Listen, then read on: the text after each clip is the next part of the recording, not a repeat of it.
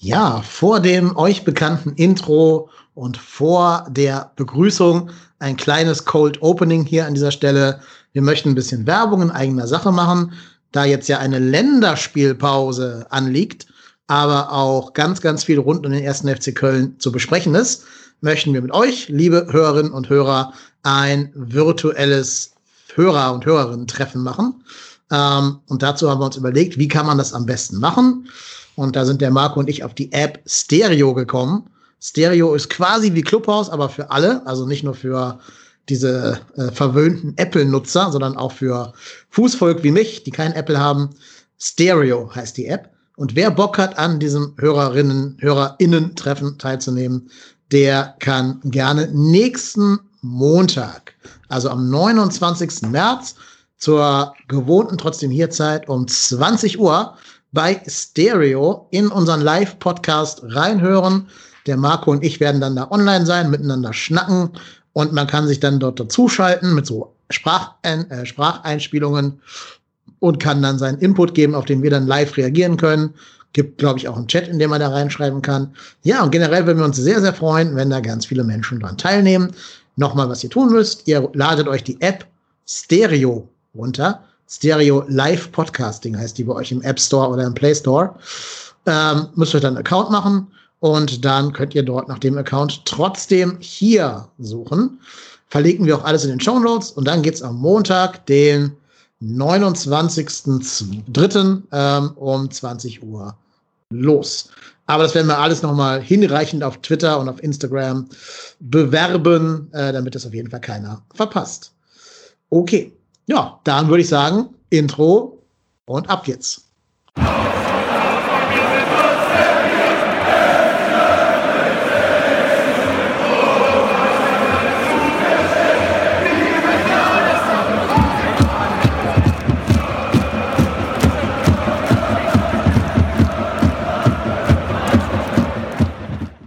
Hamburg und Hattingen rufen Müngersdorf. Hallo und herzlich willkommen zu einer weiteren Folge von Trotzdem hier, dem Podcast über den ersten FC Köln.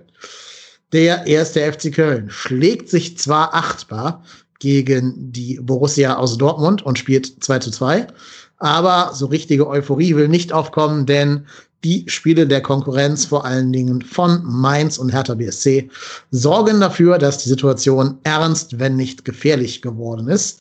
Ja, der FC hält trotz allem an Trainer Markus Gistol fest. Es ist jetzt Länderspielpause, viel, viel Gelegenheit, da ganz viel aufzuarbeiten und zu besprechen. Und das wollen wir heute tun.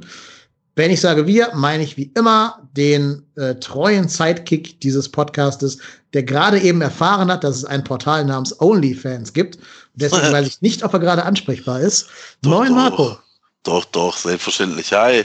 Okay. Klar, ich bin immer ansprechbar. Da muss ich erstmal Geld zahlen wie schon per se schon so kniepig wieder. Äh, da gibt's andere Portale.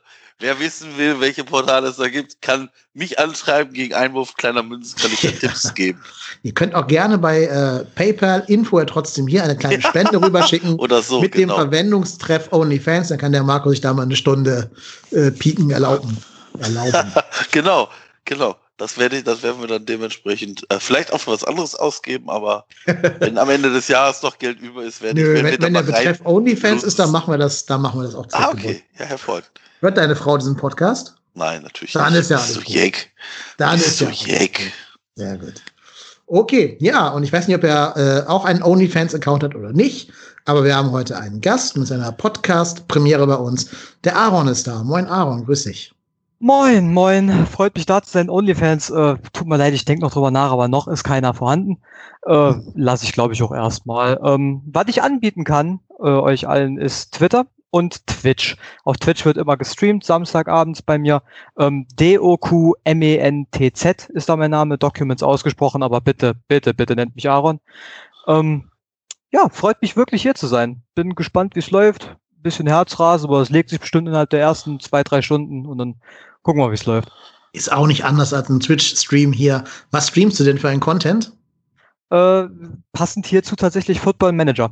Ah, ja. ähm, in einer Online-Liga mit ungefähr 10, 11 anderen Leuten. Und da sind wir jeden Samstagabend dann online, labern ein bisschen, spielen ein bisschen.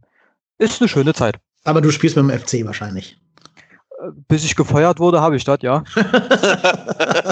das heißt, du bist nicht der Markus Gistol des Fantasy Managers, denn der wurde ja nicht äh, gefeuert. Und damit sind wir auch schon live beim Thema der Woche sozusagen. Ja, bevor wir jetzt über die ganze Gistol und Heldschiene diskutieren wollen, wollen wir doch mal auf das Sportliche blicken. Ich habe mir gedacht, weil das ja ein Spiel ist, wo es eigentlich ein bisschen unfair wäre, jetzt nur auf die Mannschaft draufzuhauen, dass wir uns das erste Segment einfach rein dem Lob widmen werden. Ihr dürft jetzt frei von der Leber weg alles und jeden loben, der für euch ein Lob wert ist, ähm, damit wir auch hier so ein bisschen die positiven Dinge zumindest mal erwähnt haben. Marco, willst du anfangen? Wer hat dir mm. besonders gut gefallen? Wer ist irgendwie herausstechenswert? ich muss ganz ehrlich sagen, ich fand es, also ich meine, der FC hat ja durchaus wenig Spiele die Saison gehabt, wo wir nach einem Rückstand nochmal tatsächlich irgendwie zurückgekommen sind und ich sage jetzt mal vorsichtig, Spiele gedreht haben. Ähm, zumindest sind mir jetzt nicht so viele Spiele im Kopf diese Saison. Und ähm, ich glaube, wir haben auch mit Abstand die schlechteste Ausbeute von Punkten nach Rückstand. Und ähm, ich finde, als Dortmund relativ früh das 1-0 gemacht hat, sah ich da schon unsere Fälle mit Macht davon schwimmen. Ähm, ich finde, nachdem es diese ersten, ich weiß gar nicht wie viel, 15, 16, 17, 18 Minuten waren, haben wir uns wieder zurück ins Spiel gefunden. Auch weil Dortmund uns hat so ein bisschen machen lassen und ich finde danach war das nicht, also war jetzt nicht das schlechteste Spiel, was wir jemals vom FC gesehen haben. Und mit einem bisschen mehr Glück und vielleicht ein bisschen mehr auf der Höhe sein, hätte man da sicherlich mit ganz viel Glück auch drei Punkte holen können. Finde, ähm, wer mir ganz gut gefallen hat, war Jakobs, fand ich seit lange mal wieder ein vernünftiges Spiel. Ich finde, Drexler hat es auch nicht so schlecht gemacht. Äh, wie gesagt, ich fand es keine, also ich sag mal, Meret hat ja am Anfang wahnsinnig gewackelt. Also um den hatte ich ja wirklich in den ersten paar Minuten wirklich Angst, dass der äh, gar nicht mehr weiß, wo hinten und vorne ist. Aber ich fand das jetzt war jetzt ein Spiel, was völlig okay war. Mhm.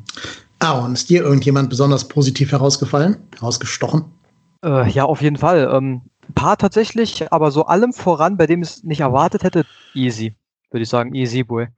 Der hat offensiv unfassbar viel Dampf gehabt, der hat aber defensiv überraschenderweise auch trotz Viererkette nicht gewackelt, zumindest nicht größer. Und der hat mittlerweile so ein bisschen die Veränderung zu sich gelegt, dass er seine Kreativität beibehalten hat, aber weniger Vogelwild über den Platz dackelt, wie so, wie, bisschen wie so, wie so eine, wie so, wie so ein, ja, wie heißt es denn, wie ein Hühnchen ohne Kopf, so ein bisschen, ne? Das war ja bei dem immer so ein bisschen das Problem. Das hat er, finde ich, fast abgelegt. Und ansonsten, äh, was mich sehr gefreut hat, auch äh, El Capitano Jonas Hector hat, finde ich, einen super Job gemacht, der Mittelfeldzentrale. Ähm, allem voran die Aktion vor dem, äh, vor dem Führungstreffer. War sehr, sehr schön gemacht.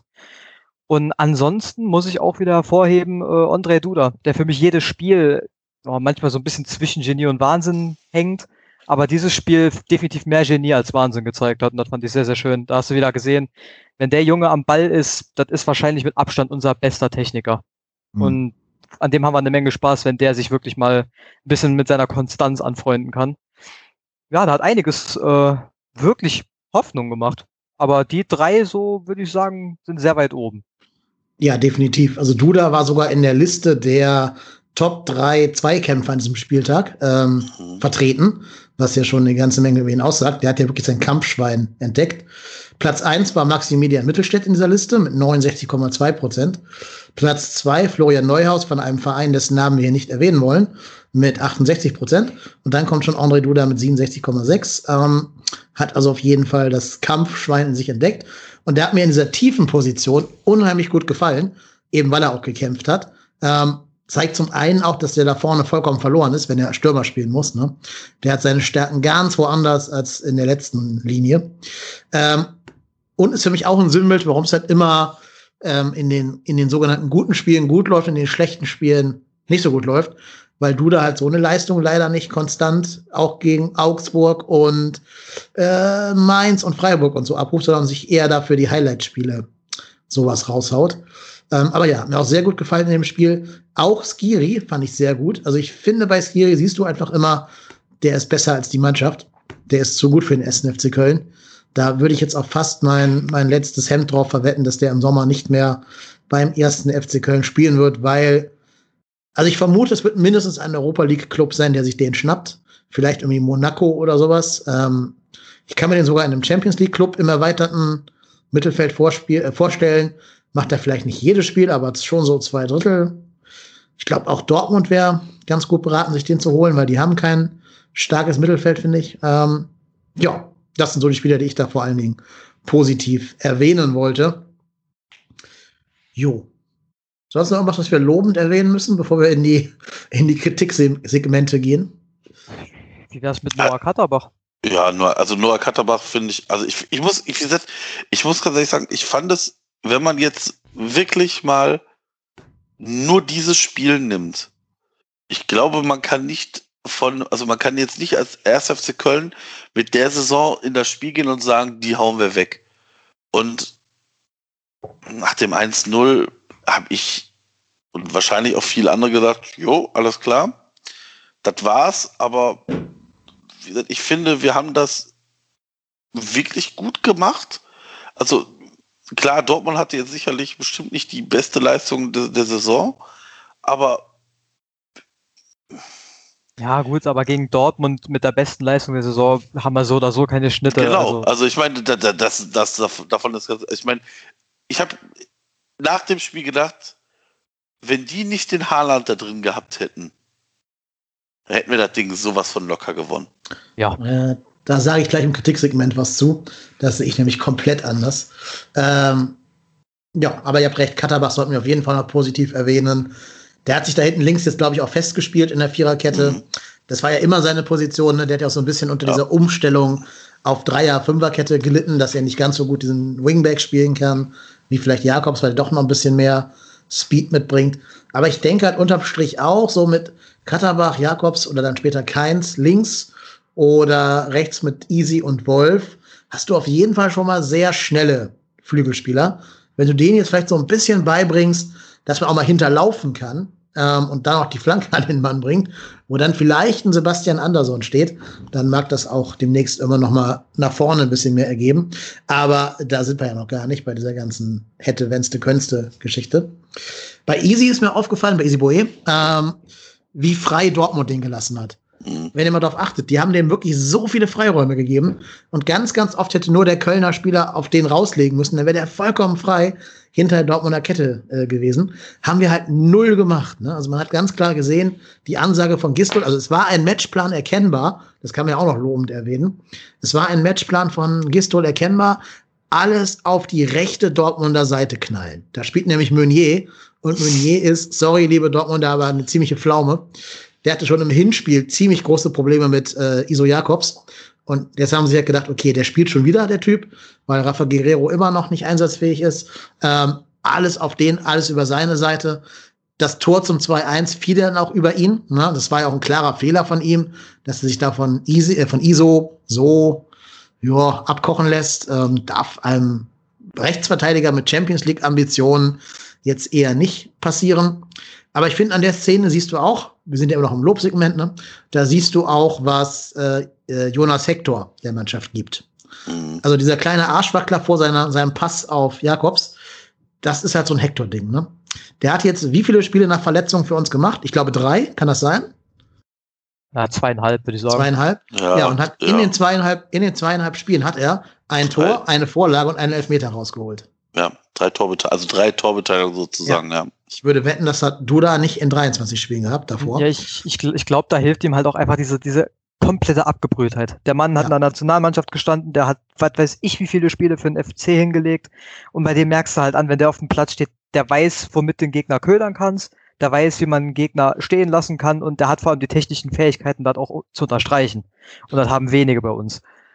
Absolut. Und da die junge Dortmunder Mannschaft hat sich da wirklich in der Situation dann von Hector auch ein bisschen abkochen lassen. siehst du halt wirklich einfach, dass der auch fußballerisch besser ist als was wir da sonst so im Mittelfeld rumspielen haben. Ne? Also so ein Elvis oder Sully bei aller Liebe zu den beiden, die haben andere Stärken, andere Qualitäten. Aber so dieses, diese, diese, diese Bolzplatz-Tricks, diese Altherren-Tricks, die kann Hector wie kein anderer. Und da sieht man eben auch, was der Mannschaft jetzt fehlte in der Zeit, wo er nicht gespielt hat. Ja, hat er so gut gemacht. Leider hat er eben nicht für den Punkt gereicht. Ich finde aber auch krass, wie Gisto ihn einsetzt. Der hatte teilweise echt Stürmer gespielt, ne, der Hector. Sowohl gegen Union als auch jetzt hier gegen Dortmund. Hat die, den vordersten Spieler im Pressing gegeben, mit Drexler und Duda dahinter. Also, ja, ähm, das bisschen Torgefahr, was Hector eben hat, nutzt Gistel dann schon auch aus. Und das wäre ja auch so ein Spieler, der könnte, wenn mal irgendwann wieder ein Stürmer vorhanden wäre, jenen in Szene setzen. So, des Lobes genug. Lasst uns kritisieren. Ähm, Marco, du als alter Hase zuerst, aber mit dem Gast den Vortritt lassen. Nö, der Gast darf gerne anfangen. Oh je, nee, mach du lieber, da kannst du drüber nachdenken, was ich sag. Ja, sind wir nett zum Gast. Fang du mal an. Also ich muss ganz ehrlich sagen, dass ich nach dem Spiel sogar in den ersten, also sogar wirklich noch bis, ich sage jetzt mal vorsichtig, Sonntag 15 Uhr relativ optimistisch, also relativ gut gelaunt war weil ich gedacht habe, so, okay, cool, Punkt gegen Dortmund, klar, also Sieg wäre natürlich sensationell gewesen, aber äh, hat jetzt dazu nicht gereicht. Punkt ist aber zumindest nicht so verkehrt, habe ich gedacht. Und ähm, ich habe ja auch bei uns in den Selbsthilfe WhatsApp 1. FC Köln Chat geschrieben, ähm, dass ich glaube, dass dieser Punkt uns sicherlich weiterhilft, weil ich nicht glaube, dass Hertha und Mainz beide voll punkten. Da warst du noch naiv sagte er und ärgerte sich Sonntag des Todes, ja. weil dass die natürlich beide drei Punkte holen und uns damit natürlich beide überholen, ist natürlich Peak erster FC Köln. Und ich war oder war bis vor kurzem immer noch jemand, der gesagt hat, ich weiß nicht, ob uns ein Trainerwechsel sonderlich viel weiterbringt. Ich glaube aber, dass du mit dem, also dass der Punkt in letzter Instanz einfach das schlechteste Ergebnis für uns war. Weil wir haben jetzt Rückstand auf Hertha und auf Mainz. Ähm, und glaube halt einfach, dass von der von der Spielstruktur und vom Kader und auch von der aktuellen Lage beide aktuell deutlich besser sind als wir. Sehe aktuell nichts, dass wir die mal eben im Vorbeigehen wieder überholen. Und hm. Lass uns noch mal ganz kurz beim Spiel gegen Dortmund bleiben, würde ich vorschlagen, bevor wir jetzt die, die große Tür aufmachen. Ähm, tja, du hast ja gerade schon gesagt, ohne Holland hätten wir das Ding sogar gewonnen. Siehst du das genauso, Aaron, äh Aaron, oder hast du das irgendwie anders eingeschätzt? Der Name auf Englisch passt auch ganz gut eigentlich. Ja, ähm, sorry. Ich war bei ja, Holland und da ist irgendwie das Doppel-A rausgerutscht. ja, ist alles okay. Ähm, also es ist ähnlich, tatsächlich. Also der Holland, der ist, also das ist halt ein sprintendes Mittelgebirge. Das, das, das ist unfassbar, was der auch mit dem Ball am Fuß kann. Der ist ja nicht einfach nur groß und schnell, der ist ja auch technisch unfassbar sauber. Da hast du in jeder Aktion gemerkt, aber was mich viel mehr ankotzt, ist der Fakt, dass man Holland nicht verteidigt bekommt, weil das musst du auch erstmal schaffen, das kann auch nicht jeder. Das ist jetzt schon mit 20 Jahren Weltklasse-Stürmer. Das Problem ist für mich viel eher, dass die Jungs scheinbar denken, das Spiel dauert 85 Minuten. So die ersten zwei und die letzten drei oder so, die vergessen wir halt einfach mal. Und das passiert uns so unfassbar oft, dass wir das Spiel in den ersten drei Minuten direkt unsäglich viel schwerer machen, einfach weil wir schlafen. Vor allem hinten. Ich meine, dass vorne nichts zusammenläuft, okay, gut, das wissen wir jetzt. Das ist aber weniger dem geschuldet, dass man da nicht will, sondern eher dem geschuldet, dass man da einfach nicht kann. Vielleicht doch ein Stück weit. Aber das in der Def Defensive ist ja wirklich rein, bist du bei der Sache und weißt du, was du gerade tust? Bist du gerade schon im Spielmodus oder im Trainingsmodus? Und das waren die da hinten einfach nicht. Die ersten drei, vier Minuten und die letzten drei, vier Minuten waren es einfach nicht. Und dadurch kommen zwei Buden zustande für Dortmund, die uns im Endeffekt das Genick bisschen brechen. Und das kotzt mich an, weil es halt nicht das erste Mal ist. Das passiert immer und immer und immer wieder. Es ist also gebetsmühlenartig machen die diese Fehler und ich verstehe nicht warum. Weil mittlerweile dürften sie es wissen. Und zumal sie ja auch im Rest des Spiels immer hellwach sind. Es ist jetzt nicht so, als würden sie jedes Spiel äh, schlafend über den Platz wandeln. Die kämpfen ja, beißen ja jedes Spiel im Normalfall. So, und warum man das nicht auch die, die fünf extra Minuten da packt, äh, ich verstehe es nicht. Ist mir schleierhaft. Vor allem, weil man ja aus dem Hinspiel gewarnt war. Ne? Da hat ja der Holland auch diese Mega-Chance. Ja, in, der, in, der, letzten ja. Minute. Genau, genau. Und es war jetzt ja gar nicht groß anders vom Spielverlauf her. Nur, dass er sie da halt reingemacht hat und im Hinspiel eben nicht. Ja, ich sehe es aber anders als ihr beiden. Ich glaube nämlich, dass wir, in, wenn wir dieses Spiel noch mal ganz genauso, wie es gestern ist, oder vorgestern gelaufen ist, so noch zehnmal spielen, verlieren wir das achtmal. Weil Natürlich. Was, für, was nee, nee, also genau mit demselben Spielverlauf meine ich auch. Nicht einfach nur das Spiel gegen Dortmund. Überleg mal, was die für Chancen verballert haben. Der Holland ja, trifft den Pfosten, der köpft neben den Pfosten. Der Mukoko trifft vollkommen freistehend den leeren Ball nicht und tritt sich selber in die Hacken. War, glaube ich, abseits, aber trotzdem hätte er zumindest reinmachen können. Äh, da waren mega, mega Chancen bei. Wir haben halt echt Glück, dass Dortmund einfach sehr schlecht war. Ich finde, wir sind gut beraten, dieses Spiel und diesen Punkt nicht dem ersten FC Köln zuzuschreiben. Trotzdem, dass wir besser gespielt haben als davor, ja. Aber dass wir vollkommen realistisch einordnen, dass das vor allen Dingen daran liegt, dass Dortmund nach 15 Minuten gesagt hat, ja, ja, läuft hier, das geht jetzt ja. seinen Gang und abgeschaltet hat. Die wollten, glaube ich, so ein Leverkusen machen. Ne? Wenn ich mal ans Leverkusen-Hinspiel erinnert, da hat Leverkusen nach 10 Minuten ernst gemacht, hat 2-0 geführt und dann wirklich austrudeln lassen und noch zwei andere Tore nach und nach reingemurmelt. Und dieses zweite Tor hat eben Dortmund nicht nachgelegt. Die haben nach dem 1-0 gesagt, ja, das läuft jetzt hier, Köln ist so ein Kackgegner. Wenn, die, wenn wir einmal führen, die gewinnen ja eh nicht mehr nach, nach Führung des Gegners und haben einfach drei Gänge zurückgeschaltet. Da hat auch irgendwie, die haben sich auch alle dann versteckt, habe ich das Gefühl gehabt, die ganzen Dortmunder. Die waren gar nicht mehr anspielbar. Also ich hatte also, jahrelang eine hohe Meinung von Julian Brandt und frage mich jetzt in dem Spiel, wo war der? was, was ist mit dem los? Also, die hast du aber hab, exklusiv, die Meinung. Nee, Dortmund hat ja auch die Meinung gehabt, sie haben den nicht geholt, ne? Aber. Die haben auch Meunier geholt. Ja, gut, das stimmt, aber also, gibt es auch ein paar weniger. Nicht. Nee, also, aber ich habe immer gedacht, dass Favre den nicht einzusetzen weiß und dass der als Achter schon seine Qualitäten ausspielen können würde. Aber jetzt in dem Spiel habe ich echt gedacht, boah, nee. Und wenn nicht der 17-jährige Judd Bellingham da mit der Hand oder mit dem Ellenbogen zum Ball geht, gibt's ja diesen Elfmeter schon gar nicht. Das ja, war ja auch so eine Flanke ins, ins Nix von, von Katterbach.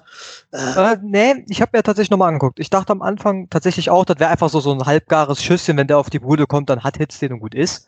Äh, hab mir aber angeguckt, wer da dahinter steht. Und ich meine, es war Drexler. Der hätte genau im Schussweg mhm. gestanden, der hätte das Ding vielleicht noch annehmen oder weiterleiten können. Also so ungefährlich war es potenziell ja, nicht. Das war jetzt Weiß zumindest halt keine 100, also keine so große Torchance wie ein Elfmeter das ist. Nee, nee, auf nicht. Das, das war halt Glück, dass der Junge da mit dem Ellenbogen hingeht. Ja, aber, aber, jetzt, aber, ja, aber, aber jetzt mal im Ernst. Aber was, also das ist ja, es ist ja hier wie, wie Raphael, äh, wie Raphael Wolf das schon, wie äh, Marius Marius. Wolf hier gegen, ähm, wo war, gegen wen war dieser Elfmeter, wo die Hand, ja, Union, ne? Union, Berlin. genau.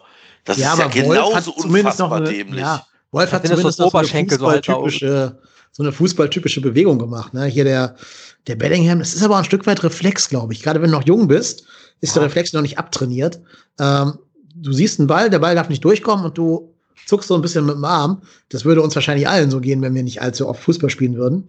Ähm, ja. Ja, aber also, der Junge will, der Junge will halt irgendwie seinen Körper zwischenbringen. Ja, natürlich, klar. Weil er halt davon ausgeht, wenn der Ball durchkommt, passiert was Gefährliches. Ist ja auch nicht genau. so abwegig. Ich meine, der ist 17. Der sagt halt, der will da hin und betet, dass der mit der Schulter noch drankommt, kommt dann aber mit dem Ellbogen dran, bumm, elf Metern, da hast du einen Salat. Eben. Also da, da würde ich jetzt dem 17-Jährigen keinen Vorwurf machen. Ich sage halt nur, dass es weniger Leistung des ersten FC Köln war, als halt Dummheit von einem oder Unbedarftheit von einem 17-Jährigen. Ähm, und wir täten Aber gut daran, dieses Spiel auch nicht höher zu hängen, als es ist. Wir haben, wir haben im Endeffekt genauso gespielt wie gegen Union Berlin. Ähm, nur halt gegen einen Gegner, wo wir uns wieder auf das Niveau von dem angepasst haben. Und das machen wir ja in jedem Spiel. Wir passen uns immer dem Niveau des Gegners an, aber meistens gerade so viel, dass wir trotzdem nicht gewinnen. Das war gegen Union so, das war gegen Werder so und das ist jetzt gegen Dortmund so. Wir loben dieses Spiel jetzt, aber auch bei dem Spiel kamen nur zwei Schüsse aufs Tor raus. Halt der Elfmeter und Jakob sein Tor. Und sonst nix. Also, wenn du nicht das 3-1 nachlegst, ist ja klar, dass das Ding 2-2 oder noch schlimmer 2-3 ausgehen wird, aus deiner Sicht. Weil Dortmund eben einfach dieses, wie hat Aaron es gerade gesagt, das laufende Mittelgebirge äh, Holland da vorne drin hat und dann noch ein Mokoko und so weiter das ist klar. Ja, uns fehlen einfach die Mittel, selbst dann, wenn ein Gegner aufmacht und drückt und muss, Konter zu fahren. Das gab es ja, ja auch null. Wir haben ja, ja nie gekontert. Bei uns fehlt diese letzte Konsequenz. Wir haben vielleicht, und da, da, da kommen wir später noch zu mit dem Mutmacher der Woche und sowas, aber wenn der Anderson vielleicht da steht, ist er vielleicht nochmal eine andere Nummer. Ja, ganz auch, ehrlich. Äh, auch wenn der Keins vielleicht mal da steht, dann haben wir halt keinen sauschnellen ISO, der 90 Minuten lang fightet mit seiner Pferdelunge. Dann haben wir halt einen Keins, der vielleicht nicht in Topform ist, aber wenigstens kreativ und, und super Passgeber ist. Um, ähm, vielleicht ändern sich Dinge, aber ich würde mich halt einfach schwer damit tun, das Spiel jetzt zu vergleichen mit dem, was sie gegen Union und Werder gezeigt haben. Weil es für mich, ich weiß, wie ich das beschreiben soll, ein Stück weit anders war. Natürlich hast du mit Dortmund ein Team gehabt, was sich auch weniger auf Defensive veranlagt, sondern eher nach vorne spielen will und möglichst mit vielen Schnörkeln, möglichst schön irgendwie was machen. Und vor allem besteht das Team aus Jugendlichen, dürfen wir auch nicht vergessen. Aber ja. also der, der Unterschied war, dass wir halt hier keinen Ballbesitz hatten. Ne? Also wir hatten ja gegen, gegen Werder und gegen Union den höheren Ballbesitz und mussten das Spiel aufziehen, ja. während wir hier uns auf unsere Stärken im, im Mittelfeldpressing äh, berufen konnten. Aber nochmal, ne, was ich gerade sagen wollte, das 3-1 musst du halt einfach nachlegen. Und ja. da stören mich jetzt ehrlich gesagt auch die Wechsel von Gistol. Der hat keinen einzigen Konterspieler mhm. eingewechselt, außer vielleicht Thielmann für Wolf, also positionsgetreu. Du nimmst den einen schnellen raus, bist den anderen schnellen. Aber dann kommen da Benno Schmitz, okay, Easy war verletzt, ja, aber Schmitz wird die rechte Seite auch nicht schnell runterlaufen können. Rex Bejai gegen Hector ist auch nochmal ein Geschwindigkeits-, also kein Upgrade in der Geschwindigkeit. Und Özcan Feduda ist sogar geschwindigkeitstechnisch gesehen ein Downgrade. Da musst du Dennis bringen in dem Spiel. Oder von mir aus Obuts. Aber da musst du doch einen schnellen Spieler bringen, der ja. mal in die Spitze geht, ja. um dieses scheiß 3-1 nach Hause zu bringen. Das Problem das ist, das, das, das Problem bei Dennis jetzt explizit, also Elvis für, für Hector fand ich okay, weil Elvis halt sehr, sehr viel über den Fight kommt. Und so langsam ist der gar nicht. Der ist jetzt auch nicht Fight schnell, klar, aber mit Hector kann er mithalten. Äh, Özcan ist ebenso so, so, so ein Kämpfertyp im Mittelfeld, der gleicht sich da eigentlich mit Elvis, gibt sich nicht viel. Und ähm, ja gut, Benno, mein Gott, was soll er da halt sonst hinstellen, ne? Also, mein, meine Güte, ist okay für mich. Dann ist er halt ein bisschen defensiver aufgestellt, der ist ja nicht so schnell wie Easy, aber dafür ein bisschen besseres Positionsspiel hinten. Das ist okay. Thielmann für Wolf, gut, kannst du machen. Wolf war wahrscheinlich auch ab einem bestimmten Punkt einfach K.O., der ist ja gelaufen wie wild. Und dann kommt aber der Punkt Dennis. Und Dennis, meiner Meinung nach, hat das, das Griswold da richtig entschieden, den kannst du da nicht bringen. Wenn du dir anguckst, der, also ich meine, der ist feilschnell. Und der läuft auch Gegner normalerweise an. Aber wenn der keinen Bock mehr hat, hat der keinen Bock mehr. Dann stellt er sich da hin und guckt zu. Und eben so ein Fehler war ja, der auch da 2-2 mehr oder minder hervorgerufen hat. Ja, wenn man uns da, ne? Genau, weil Drexler sich im Anlaufen mhm. von Jan denkt, oh, weißt du was, eigentlich müssen wir ja eh nicht mehr, Spiel ist ja jetzt aus. Fällt zurück, Jan spielt den langen Pass auf Knauf und der macht dann sein Ding. So, ja, vor allem, vor allem Drexler steht ja auch im Nirgendwo, ne? Also, ja, eben, der steht im Niemand. Ja, Drexler rennt kurz hin, tut so, als wenn er anlaufen würde und geht dann weg. Ja, der das war sehr kurios. Vor allem, weil es halt ja. auch in dem ganzen Spiel nicht einmal so war. Der hat ja wirklich gut gespielt, der hat auch gut angelaufen die mhm. ganze Zeit. In der einen ja. Situation, wo er sich denkt, ich fange jetzt an zu schlafen, passieren die Fehler. Und ja, Dennis hätte also, dasselbe gemacht, das garantiere ich dir. Ja, aber stimmt auch nur halb, weil das 1-0 ist genauso gefallen. Ne? Chan keinen Druck und macht dann diesen Chipball auf mhm. ihn Holland. Ähm, es waren halt leider zwei von diesen, also es war jetzt nicht, nicht Drexler schuld, aber da wurde halt auch Jan nicht zugestellt von. von Ach so, ja, ja, klar, ich rede jetzt von Drexler explizit. Ja, ja, ähm, Drexler an sich kannst du dem Spiel ja ansonsten relativ wenig vorwerfen. Richtig. Aber es geht mir ja auch nicht, es geht mir auch nicht darum, dass du da einen Spieler reinhaust, der jetzt ähm, speziell dafür da ist, um, um den Jan anzulaufen. Das macht Dennis auch. Also Bock ist doch auch ein Stück weit eine Motivationssache, oder? Ist da nicht auch der Job vom Übungsleiter, seine Spieler zu motivieren? Und wenn ja, du nicht ja. Dennis bringen willst, dann bring halt Obutz. Dann bring halt Obutz, genau. Ja, du musst Obutz halt einen, einen bringen, ist mir vollkommen egal, wen. Und wenn ihr dann noch Tim Lepperle von mir aus reinschmeißt, der gar nicht auf der Bank saß, aber irgendwen, der halt auch mal das 3-1 machen kann bei Konter. Aber allein, dass wir so keine richtig aussichtsreiche Kontersituation hatten, obwohl Dortmund ja äh, wie viele Minuten anrennen musste, keine Ahnung, und dann 17, 18, 19-Jährigen auf der Rechtsverteidigerposition hatten mit dem äh, Knauf, dann für die letzten 10 Minuten, da musst du doch einfach auch mal sagen, ich mache jetzt hier den Sack zu und versuche das nicht wieder wie im Hinspiel über die Zeit zu zittern, weil wir da ja schon gesehen haben, das ist da nur gut gegangen im Hinspiel, weil halt dummerweise damals für Dortmunder, aus Dortmunder Sicht der Holland einen schlechten Tag hatte, den er jetzt eben nicht hatte und den halt jetzt reingehauen hat. So. Das sehe seh ich dann aber auch ein Stück weit, muss man auch dazu sagen, die Mannschaft in der Pflicht, das hast du an den Aussagen nach dem Spiel gemerkt. Da ganz, ganz prägnant ist da bei mir die Aussage von Wolf, wo er nach dem Spiel meinte, so ein, Sieg, so ein Sieg musst du mal dreckig über die Zeit bringen. Ist nicht verkehrt, zeigt aber auch so ein Stück weit die Mentalität, die haben 2-1 geführt in der 90. und dachten sich, Mauern. Mauern und beten. Und das war verankert bei denen. Das hast du an dieser Aussage schon gemerkt. Ja. Und das ist ein bisschen schade, weil ich meine, sie haben das ganze Spiel ja gezeigt. Sie können auf Augenhöhe mithalten.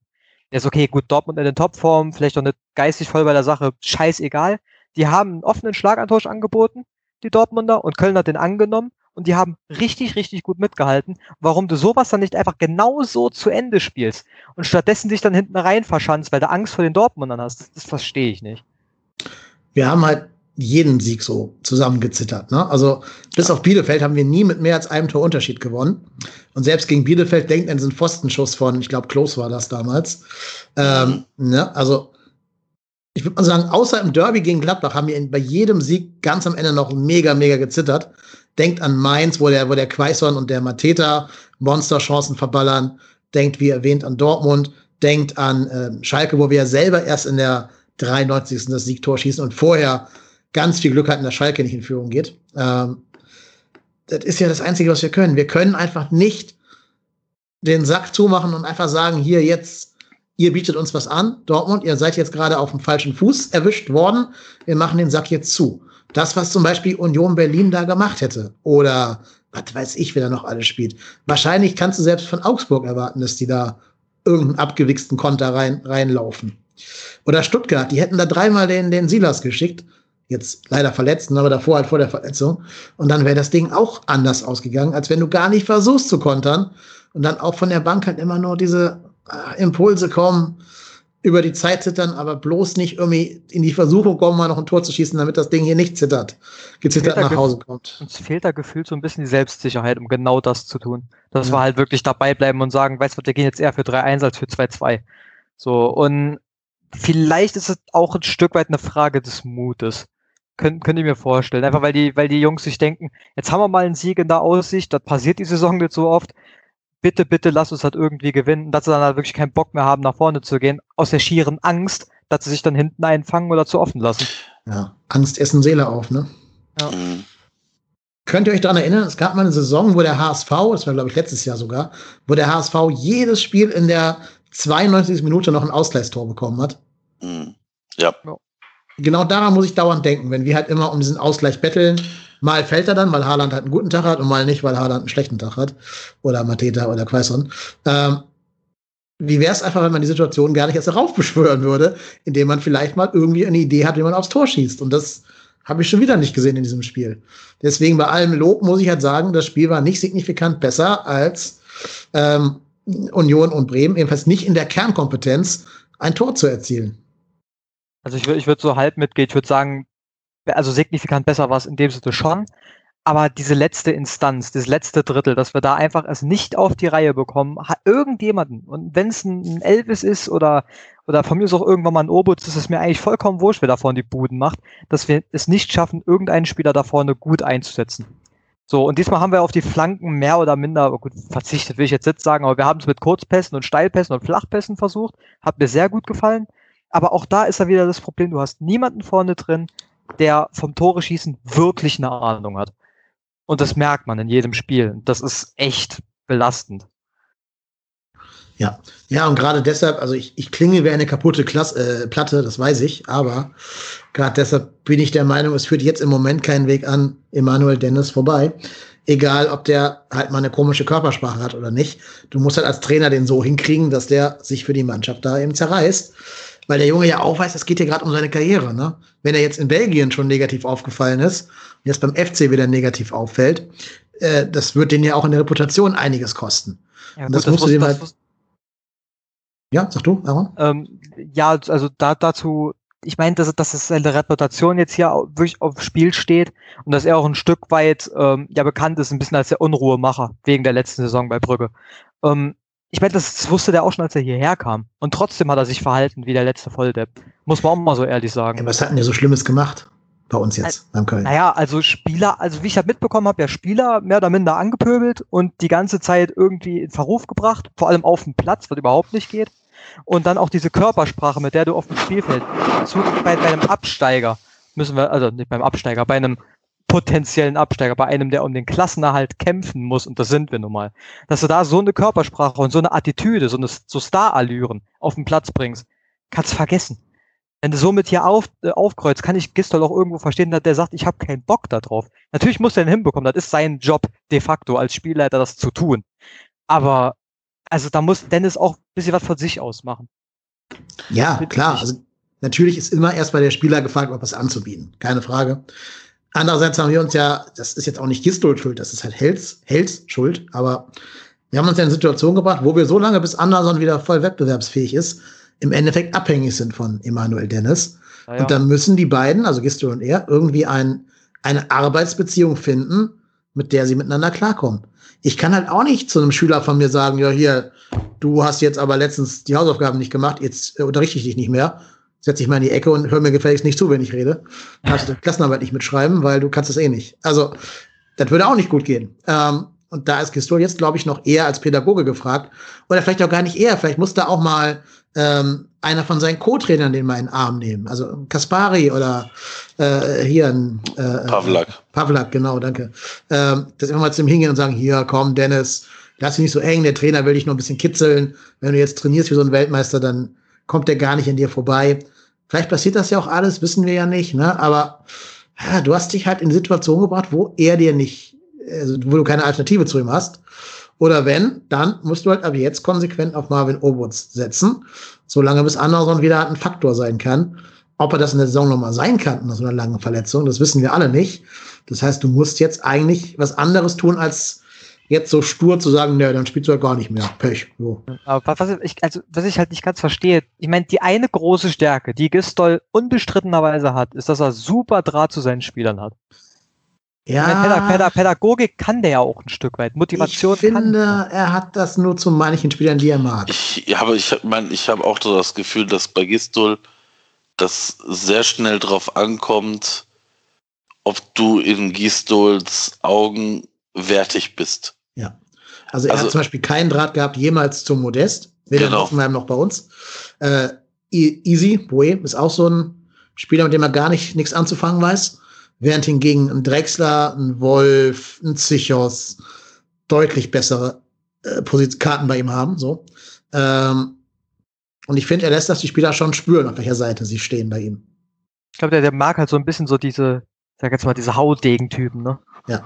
Schon also er mag, er mag keine Spieler, die ein zu großes Ego haben, glaube ich. Da fallen ja. die alle rein, die ich gerade genannt habe. Also außer Easy vielleicht, aber da fällt auf jeden Fall Modest und Dennis rein. Ne? Also die ist so ein bisschen, auch so ein bisschen Star-Allyrig geben wahrscheinlich. Das mag er nicht so als alter, äh, bodenständiger Schwabe. Ähm, ja, und ich glaube, er mag halt nicht, wenn Spieler durch negative Körpersprache auffallen. Und das hast du ja bei Easy auch, auf eine andere Art und Weise. Also Easy neigt ja dazu, dann so ein bisschen sehr die Schultern hängen zu lassen, wenn, wenn was nicht gelingt und so sehr traurig auszusehen. Und ich glaube, er will halt die Typen, die so sagen, Brust raus und vorangehen, was zum Beispiel ja so, so ein Sally Oetschan gut macht, der ja auch nach und nach dann seine Gunst gewinnen konnte von Gistol. Der war am Anfang ja auch auf dieser äh, schwarzen Liste von ihm, aber hat ja dann noch geschafft, ihn zu überzeugen.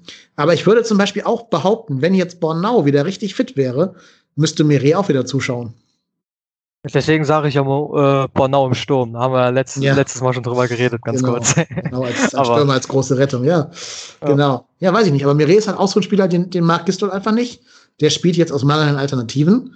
Ähm, aber sobald Bornau kommt und wir nicht gerade auf Dreierkette wieder umstellen sollten, ist Mire erstmal raus. Bei Sichos geht er eh nicht ran. Ist ja auch, wie gesagt, der einzige Linksfuß, haben wir auch schon ein paar Mal besprochen, mhm. ähm, von der Innenverteidigung. Neben vielleicht Janis Horn, der jetzt ja dieses neue, neue Gen in sich entdeckt hat als Innenverteidiger. Oder nimm so einen Chestic. Der war ganz kurz mal der Shootingstar und wird jetzt komplett ignoriert. Ja, ja gut, das hat auch keinen Draht zu. Problematisch ist aber auch, was willst du halt auch machen? Ne? Du hast ja jetzt fünf Innenverteidiger. Mehr oder minder. Vielleicht sechs, wenn du Janis noch dazu nimmst. So, und irgend, also die spielen halt zwei, maximal drei. Du kannst halt nicht äh, wie gegen, was war gegen Bremen oder was, wo du anfängst, oder gegen Union, wo du anfängst, sechs Mittelfeldspieler auf Feld zu klatschen, weil die alle so gut gefallen. ja. Kannst du halt nicht machen. Also wenn der, wenn der Ron Robert Zieler jetzt auch noch Top-Trainingsleistung bringt, willst du machen, willst du jetzt auch noch auf den Flügel stellen. Also, vielleicht in Sturm, der ist auch groß genug. Äh, ich meine, groß ist der, ob der Abschlussqualitäten hat, weiß ich nicht. Ja, kann er ja trainieren. Kopfballpendel und dann ab. Ja, und ansonsten gegen Ball treten kann er bestimmt auch, müsste funktionieren. Genau. Der hat ja ganz gute Technik sogar, genau, ja. Ja, Problem der, der Sturmlösung hiermit vorgestellt. Erster FC Köln, ne, hast du es hier zuerst gehört? Ron Robert Zieler in den Sturm. Und Alternativ Bono. Ja, genau, beide. Doppelsturm. Doppelspitze. Das ist eine super Idee. Da bin ich dabei. das ist echt so der Kevin Kenner Gedächtnis. Return of the, äh, äh hier, wie heißt es? Sören Gedächtnisbuch. Ja. ja. Ja, und davor ja schon Kevin McKenna. Also. Ja, ja, wobei, genau. ich mir wobei ich mir wirklich vorstellen könnte, dass der Bornau mindestens aus, oder, ich sag mal, hilfsweise helfen könnte. Ja, so für die letzten zehn Minuten kann man sogar echt überlegen. Von Start an ist das schon ein ziemliches Armutszeugnis, glaube ich. Ja, aber wenn du jetzt zum Beispiel in der Verteidigung was Frisches brauchst, holst einen Angreifer raus, schiebst den Bornau ja. vorne hin und schmeißt die mehrere ja. hinten rein. Da wären wir ja nicht die Einzigen, die das so machen würden. Ne? Da gibt's ja viele, die das teilweise machen. Wie oft hat Sergio Ramos schon Sturm gespielt bei, bei Real, wenn die hinten lagen? Also ja, geht alles. Ist um da vorne, denn nur ist um da vorne einen zu metern. Mein Gott, warum nicht? Ja. Genau, kann ich nur ablegen. Ja, das ist schon okay für die letzten zehn Minuten oder so, wenn du halt dringend ein Tor brauchst. Nee, aber auch hier, also wenn du jetzt sagst, okay, unser Plan ist, wir zittern uns jetzt über die Zeit und wir wollen überhaupt gar nicht mehr auf Konter gehen, dann kannst du Chestic auch einwechseln mit der klaren Manndeckung gegen Haaland. Der ist ja groß genug dafür. Ja, boah. Aber ich weiß auch nicht, Zichos daraus ziehen. Aber äh, weißt du, wenn du sagst, ich will mich über die Zeit äh, zittern, dann musst du Haaland halt in Manndeckung nehmen. Entweder von Skiri ah, oder. Ja, ja, ja, ich wollte gerade sagen, aber ich glaube, ja, ich, ich glaube, da darfst du natürlich, also ich meine, so, so ein Savas da in die Manndeckung zu schicken, ja, kann natürlich auch ne? böse ausgehen. Ne? Ja, aber das also, Hinspiel hat er ja quasi sein Debüt ne? gefeiert. Ach, der ist aber auch nicht langsam, du. Sestic ist nicht schnell. Der sieht halt nicht so schnell aus, weil er so groß ist. Ja, also, nee, also Sestic ist von unseren Innenverteidigern der langsamste und das mit Abstand. Wir haben Mere und der ist auch nicht schnell. Mere ist der drittschnellste Spieler am Platz gewesen gestern. Also natürlich ja. nicht. Ja, da, war, da waren aber alle langsam. no, da war immer ein Wolf und Easy im Kader, ne? Und Iso Jakobs. Also, und der war vor einem von diesen drei, weil er halt Platz drei war. Der ist nicht so langsam. Der hat einen sehr schlechten Antritt. Der kommt schwer aus der Puste. Aber wenn er einmal ins Rennen kommt, ist der richtig fix. Der ja, gut, aber wie, wie, wie oft kommst du als Innenverteidiger wirklich ins ja, Rennen? Nicht so. Ja, oft. unsere leider zu oft. ja, und, und, aber in die falsche Richtung, ja. Ja, also ne, ich meine, das ist ja in der Regel, äh, machen die, die Sprints ja nicht offensiv, sondern eher defensiv. Also ich bin auch der felsenfesten Überzeugung, das war, als Meret wieder irgendwo Haaland hinterherlaufen musste, weil er wieder falsch stand. Wahrscheinlich. Auf jeden Fall muss ja einmal ein Sprint gewesen sein, damit wir das äh, messen konnten da bei Sky, die Leute. Ja. Also lieber als ein, muss ich auch mal da sagen, lieber als ein Zestic in der Manndeckung für einen Horland, sehe ich dann immer noch einen Timo Horn, der einfach sich weiter vorschiebt, ein bisschen mehr mitspielt, ein bisschen mehr den Ausputzer macht, weil es sind fast immer lange Bälle, die uns irgendwie den Hals brechen. Vor allem sind es immer Bälle auf den langen Pfosten. Habt ihr mal gezählt, wie viele Bälle wir ja. auf den langen Pfosten kriegen? Weil, weil, also für Tore meine ich, weil Mereda irgendwo so im Raum steht und weder Raum noch Mann deckt, äh, so ganz komisch. Die lernt es aber auch nicht, ne? Man sollte ja meinen, nachdem man jetzt gegen Bayern und gegen Frankfurt zweimal das gleiche Tor gekriegt hat, dass dann irgendwann mal den langen Pfosten zumacht bei solchen Situationen. Aber weder Benno Schmitz war nah genug an Holland dran, noch hat Mire sich da irgendwie mal orientiert, was passieren kann beim 2-2 jetzt. Ja, aber auch die Flanke darf da schon nicht so reinkommen. Nein, da waren so viele Fehler. Also da haben wir gerade schon rausgearbeitet. Erst Drexler, der Jan nicht anläuft, dann lässt sich leider hier Katterbach von dem 19-jährigen Ansgar Knauf, übrigens ein geiler Name, wie aus den 80ern, finde ich, super geil, mhm. äh, austanzen. Ja, und dann drinnen gucken wieder alle doof und ach, Haaland, wer ist das denn? Kennen wir den? Der kann Tore schießen, schau einer an. Ja, da muss man halt auch immer ein bisschen so eine Relation sehen. Gut, der weiß halt auch, was er macht. Ist jetzt nicht so, also ich meine, Bock stößt nie alleine. Das passt bei uns halt überraschend gut, ne? So, und da hast du dann halt einen Holland, und der weiß halt auch, was er macht. Du kannst halt einfach sagen, der Meret muss in Verteidigung oder der Benno Schmitz muss da sein, weil auch der Gegenspieler ja sich noch seinen Teil dazu denkt und das versucht zu umgehen irgendwie. Ja, und aber das Ding hättest du ja, ich sag mal, aus dem Strafraum durchaus rausprügeln können, ne? Also ja, ja, ich sag klar. mal so, das ist jetzt, das ist jetzt nicht so ein Ding, was jetzt abgefälscht ist und dir irgendwie vor die Füße prallt. Also ich meine, der rutscht halt einfach durch und da sieht, sieht halt in der Defensive jetzt keiner wirklich gut aus. Und ja, das ist halt. Also, bin ich ja, bin ich ja auch voll bei euch. So ist ja nicht das, was ich meine. Es ist eher so die Richtung, dass wir halt jetzt nicht sagen können, okay, der muss dies, der muss das, weil klar muss er, aber wir haben nun mal nicht die Elite-Verteidiger vor dem Herrn, die machen Fehler. Ja. Das ist so, ja. Aber leider wird auch jeder Fehler halt mal direkt bestraft. Ja, und das Problem ist halt auch, wir, ne, in den, immer wenn wir Gegentore kriegen, sind es halt immer direkt drei Leute auf einmal, die einen Fehler machen. Und der eine schafft es nicht, den Fehler des anderen auszubügeln. Das hat davor halt 60 Minuten lang funktioniert, aber dann halt in der, in der 3, 9, oder war das 89. Minute nicht mehr. Ähm, tja, bitter, weil ne, man muss eigentlich nur den Flügel dagegen den Knauf zukriegen. Ja. Und dann ist das Ding tot.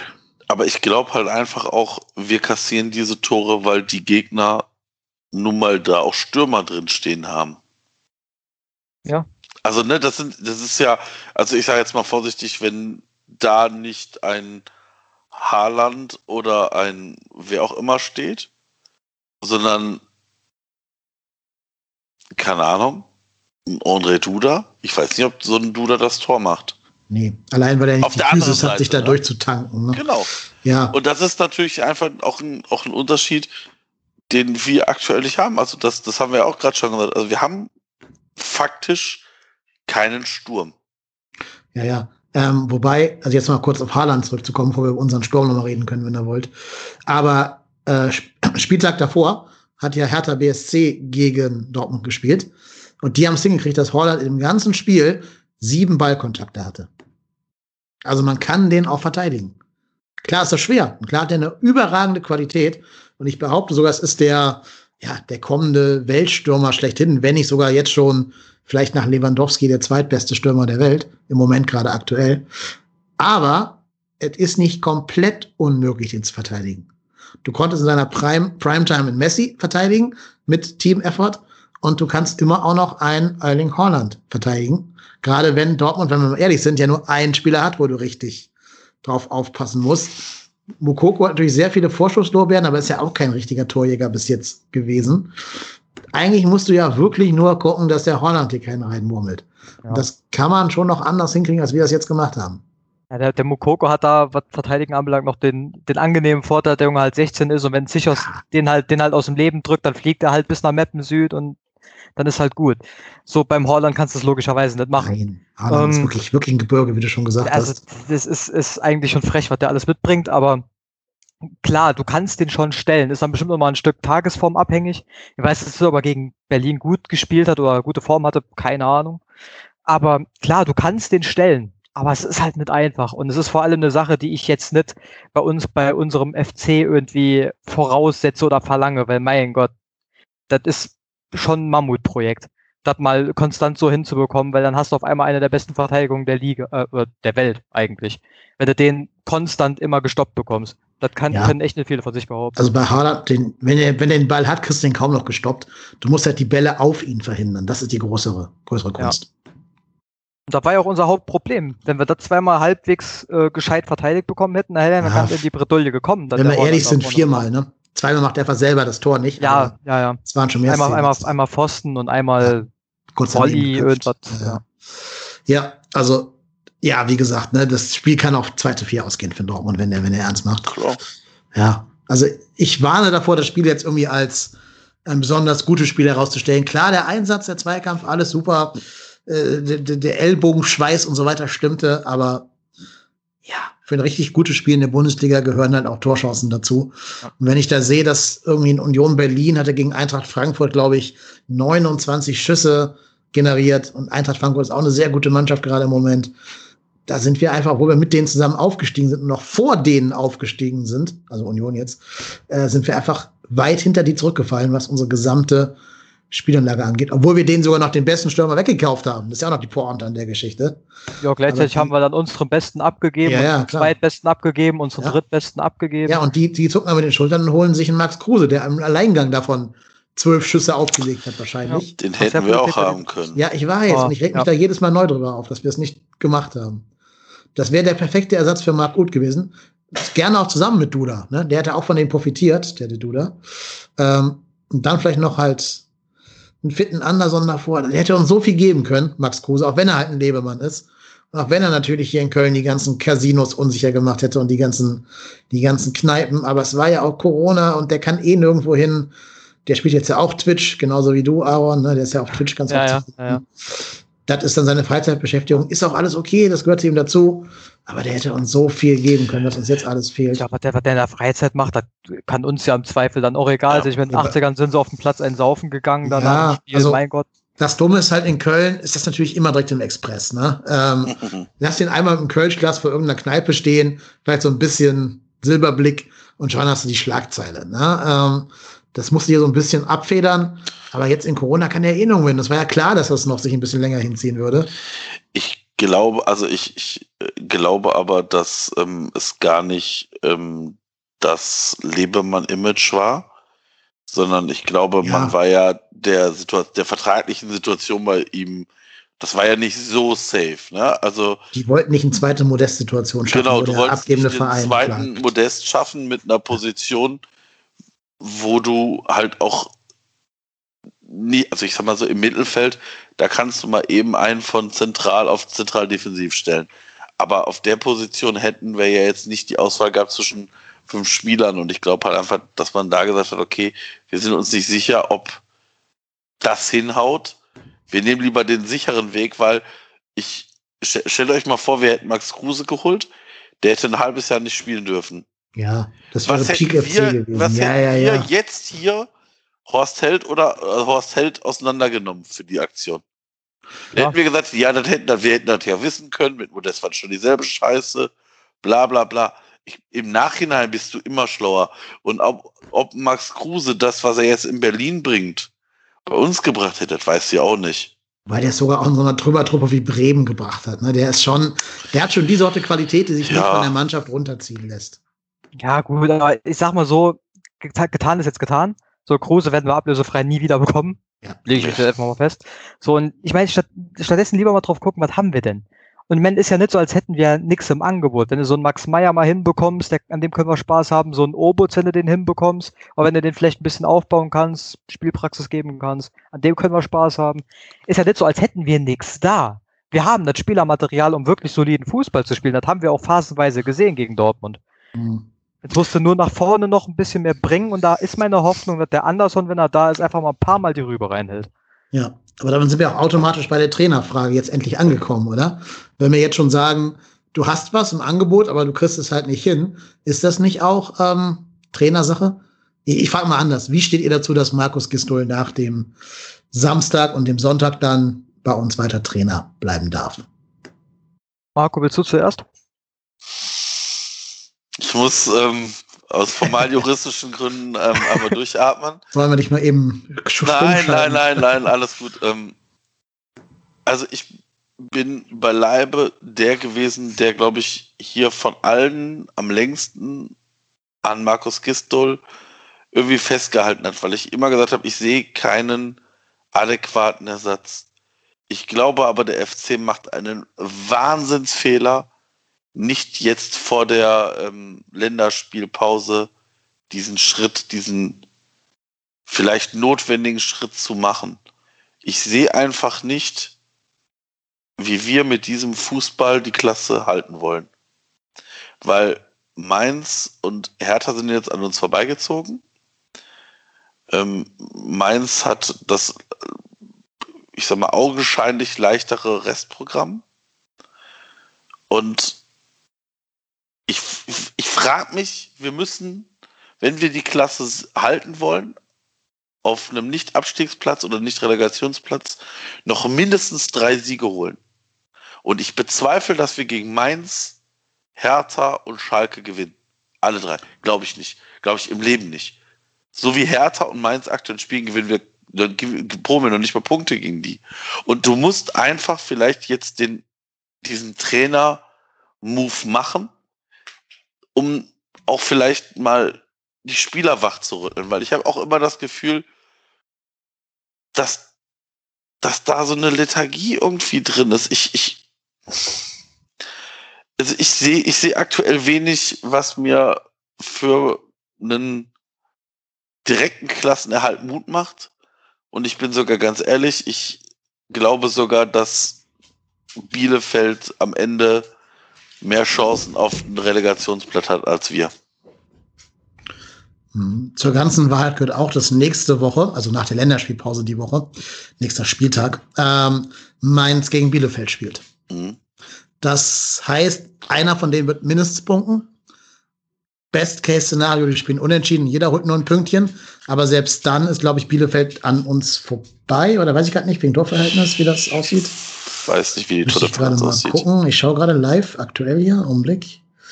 Ähm, aber auf jeden Fall, Mainz hat auch nicht das leichtere Restprogramm. Die haben noch Bayern, Dortmund, Wolfsburg und ich glaube Leverkusen. Die haben aber die nächsten vier Spiele sehr einfach. Und also das ist sehr einfach. Einfache Spiele gibt es nicht, aber einfachere einfach. als wir. Ja, ich sag gleich was dazu, genau. Ähm, das heißt, wenn du Pech hast, ist nach vier Spielen Mainz da schon raus aus dieser ganzen Nummer. Wir haben übrigens Torverhältnis von minus 21 und Bielefeld von minus 25. Das ist also auch spitz auf knapp. Und umso schwerer wiegt das Hertha nicht einfach nur 1-0 sich einen reingemurmelt hat, sondern mal eben 3-0 gegen Leverkusen gewonnen hat. Ähm, ich sage mal ganz kurz die Restprogramme. Mainz spielt jetzt, wie gesagt, gegen Bielefeld, danach gegen uns, gegen den glorreichen 1. FC Köln, danach gegen Hertha und danach gegen Bremen. Oh, das ist Schicksals, äh, Schicksalswochen für die. Schicksalswochen in der jetzigen Form. Und wenn sie es irgendwie schaffen, diese Form über die Länderspielpause zu konservieren, dann sind aus diesen gerade genannten 1, 2, 3, 4 Spielen sind neun Punkte drin für die. Mhm. Ja, wenn sie die erreichen, dann würde ich die tatsächlich aus dem, aus dem Abstiegsgeschäft rausziehen. Ja. Weil dann, dann haben die ja wenig zu tun. Und dann genau. ist halt eine Sache zwischen Köln und den drei Blauen. Genau. Ich meine, was man nicht vergessen darf, danach kommt für Mainz Bayern, Frankfurt, Dortmund, Wolfsburg. In der Reihenfolge. Und dann ist die Saison vorbei. Das heißt, das kann auch so sein, dass da wirklich null Punkte bei rausspringen. Aber die haben auch schon gegen Leipzig gewonnen dieses Jahr. Ne? Ähm, muss man aufpassen. Und ich glaube, Mainz ist auch so eine Mannschaft, denen liegen sogar die Spiele, wo sie keinen Ballbesitz haben, mehr, wie uns ja auch, als die, als die Spiele, wo sie selber das Spiel machen müssen. Deswegen glaube ich sogar fast, dass sie aus den letzten vier Spielen mehr Zählbares mitnehmen werden, als aus diesen gerade genannten Schicksalsspielen. Aber es ist eine hochgefährliche Konstellation. Vor allem, wenn ich im Vergleich dazu unsere ähm, nächsten vier Spiele dagegen halte. Weil wir spielen ja jetzt gegen äh, das Außenwerk von VW, genau. Dann halt, wie schon erwähnt, gegen die Mainzer höchstpersönlich. Dann kommt Red Bull Leipzig. Ähm, und danach kommen, danach kommen unsere Freunde aus Leverkusen. Ich glaube erst Leipzig, dann Leverkusen. Äh, Leverkusen 17., Leipzig 21. Englische Woche. Ach so. Okay.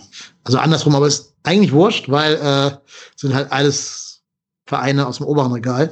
Und ich glaube auch nicht, dass Leverkusen ewig diese Formschwäche haben wird, die sie jetzt gerade haben. Die werden vermutlich pünktlich zum Spiel gegen uns wieder zur Form gefunden haben. Ja, ähm, gegen, uns, gegen uns werden die wahrscheinlich wieder spielen wie äh, Champions League Aspirant vor dem Herrn und gegen Mainz werden sie wahrscheinlich wieder spielen wie Kreisliga C. Ich, ich sehe so das jetzt schon kommen. So ist das, genau. Bielefeld spielt nur noch ausschließlich gegen Gegner aus der zweiten Tabellenhälfte. Die spielen noch gegen, in folgender Reihenfolge, Mainz, Freiburg, Augsburg, Schalke, Gladbach, Hertha, Hoffenheim. Da haben die noch kein Spiel von verloren. Jetzt erstmal. Oh, auf dem Papier. Das, also das habe ich jetzt, das war ein sehr, sehr langer Anlauf, ähm, um meine eigene Frage zu beantworten. Wenn ich mir die Situation so sehe, ansehe, dieses Restprogramm und diese ja, sehr unglückliche Konstellation für uns, bin ich da ganz bei dir, Marco, und würde sagen, du hättest jetzt den neuen Impuls setzen müssen um irgendwie für diese letzten, ich glaube, es sind acht Spiele gewesen oder, oder sechs oder was, weiß ich gerade nicht, für die letzten Spiele noch irgendwelche Energien freizusetzen, die da vielleicht jemand, der sowas schon mal erlebt hat, der auch Feuerwehrmann-Qualitäten hat und vielleicht so ein bisschen eine andere Ansprache wählt und einen klareren Plan nach vorne verfolgt, dir geben kann und nicht sagen, jo, Magusch, weiter so, machst du lecker Schnitzel und dann spielen wir gegen Wolfsburg. Ist aber nee. ganz interessant, ähm, weil ihr damit genau die entgegengesetzte Meinung von mir vertretet. Oh, da bin ich jetzt gespannt. Ja, die Sache ist nämlich die. Also ich verstehe euren Standpunkt erstmal. Es ist jetzt nicht so, als fände ich das abwegig. Da gibt schon Sinn, was ihr sagt. Äh, auch für mich.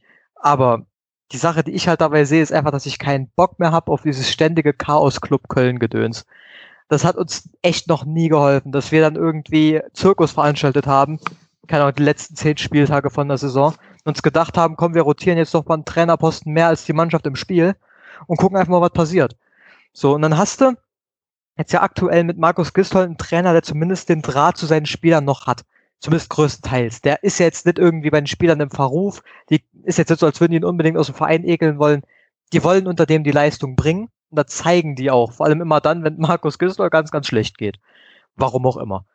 So. Und wenn du jetzt dann anfängst, mit dem Trainerkarussell anzufangen, dann musst du auch bedenken, wenn das in, in Gang kommt, dann ist der Horst Hild wahrscheinlich auch weg vom Fenster, weil der hat Gistol zu verantworten.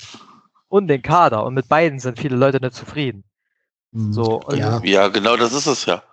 Also ich glaube, ich glaube halt einfach, dass du vielleicht musst, musst du genau diesen Move machen, weil also ich muss ganz ehrlich sagen, also ja, Horst Held hatte sicherlich keine, keine einfache Startposition mit einem aufgeblähten Kader.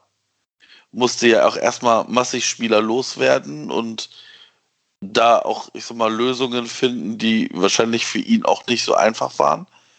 Aber ich, ich sehe keinen Transfer, den Horst Held gemacht hat, wo ich sage, wow, geiler Transfer. Keiner. Davon, da, davon ja. sehe ich schon. Sehe ich auch Wen denn? Wen denn? Naja, also wir haben noch und, und, und André Duda finde ich unfassbar geil, wenn ja, der also, nicht eingesetzt wird. So äh, Max Meyer für Nulltarif finde ich auch hammermäßig. Ja, Anderson, wenn der nicht verletzt muss aber einen Spieler haben. Also also ich sag mal Anderson kann ich doch nicht bewerten, bin ich ganz ehrlich. André Duda für sieben Millionen weiß ich nicht. André Duda für sieben Millionen ist okay.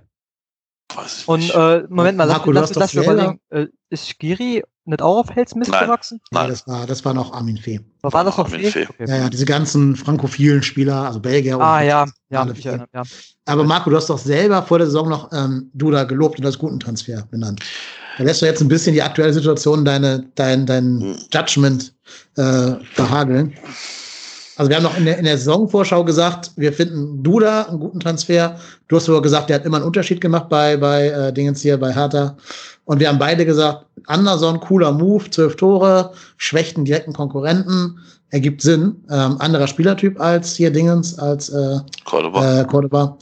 Aber ähm, macht Sinn. Also da müssen wir uns jetzt selber in unseren eigenen Worten messen lassen, finde ich. Und wir können nicht jetzt mit dem Rückblickswissen sagen, das waren Kacktransfers. Waren sie auch nicht. Duda hat okay performt. Nicht so gut wie Marc Uth, den er ersetzen musste, ne? aber dass Anderson halt da von Sully im Training umgeknüppelt wird, konnte ja auch keiner wirklich voraussehen. Also ich finde, da Thomas hält jetzt ein bisschen un Unrecht.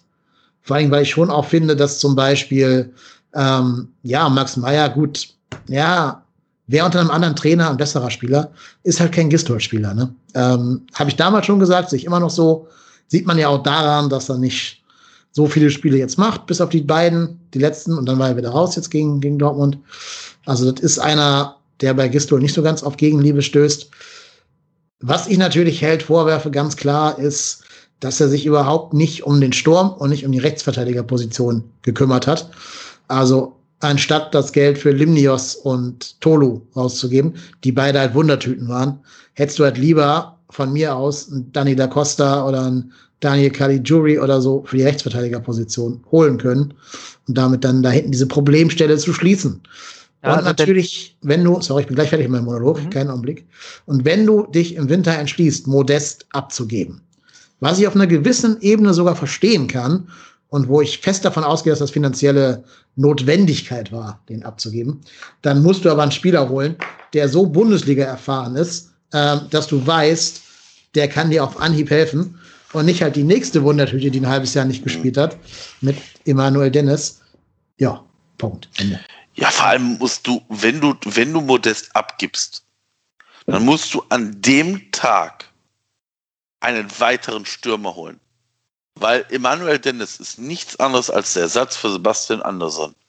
Ja, und auch da ein ganz anderer Spielertyp, ne? Ja, also ob anderer Spielertyp oder nicht, ist erstmal egal. Du holst einen Ersatz für, für Sebastian Andersson, weil du sagst, oh, uns gehen äh, im Sturm ein bisschen die Körner aus.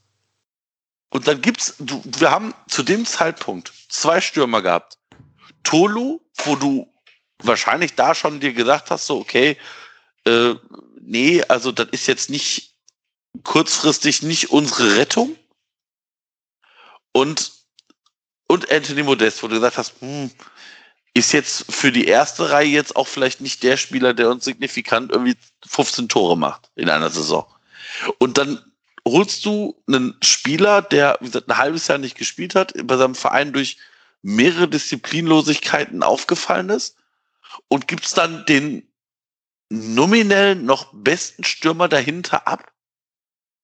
Äh, ja, also da muss ich ganz ehrlich sagen, also dass er Modest abgibt, finde ich eigentlich sogar gut. Weil der hat die, also ich mag den Toni. Ich, ich finde super, was der für einen Verein geleistet hat. Ich finde den menschlich auch voll in Ordnung. Aber meine Güte, der bringt nichts auf den Platz, was wir irgendwie gebrauchen können. Gar nichts. Absolut ja. null. Und der hat doch so, dieselbe Körpersprache wie Dennis, oder? Also wenn du gerade bei Dennis darüber beschwerst, dann Dennis arbeitet, Toni auch vorwerfen. Dennis Natürlich. arbeitet ist auch schnell, Natürlich, aber, aber ich, ich, sag, ich, sag, ich sag ja auch gar nicht, dass du Modest nicht. Also nochmal, also ich, ich hätte Modest, also wenn du Modest abgeben, wenn du dafür einen Abnehmer findest, geschenkt. Sofort. Auf jeden Fall.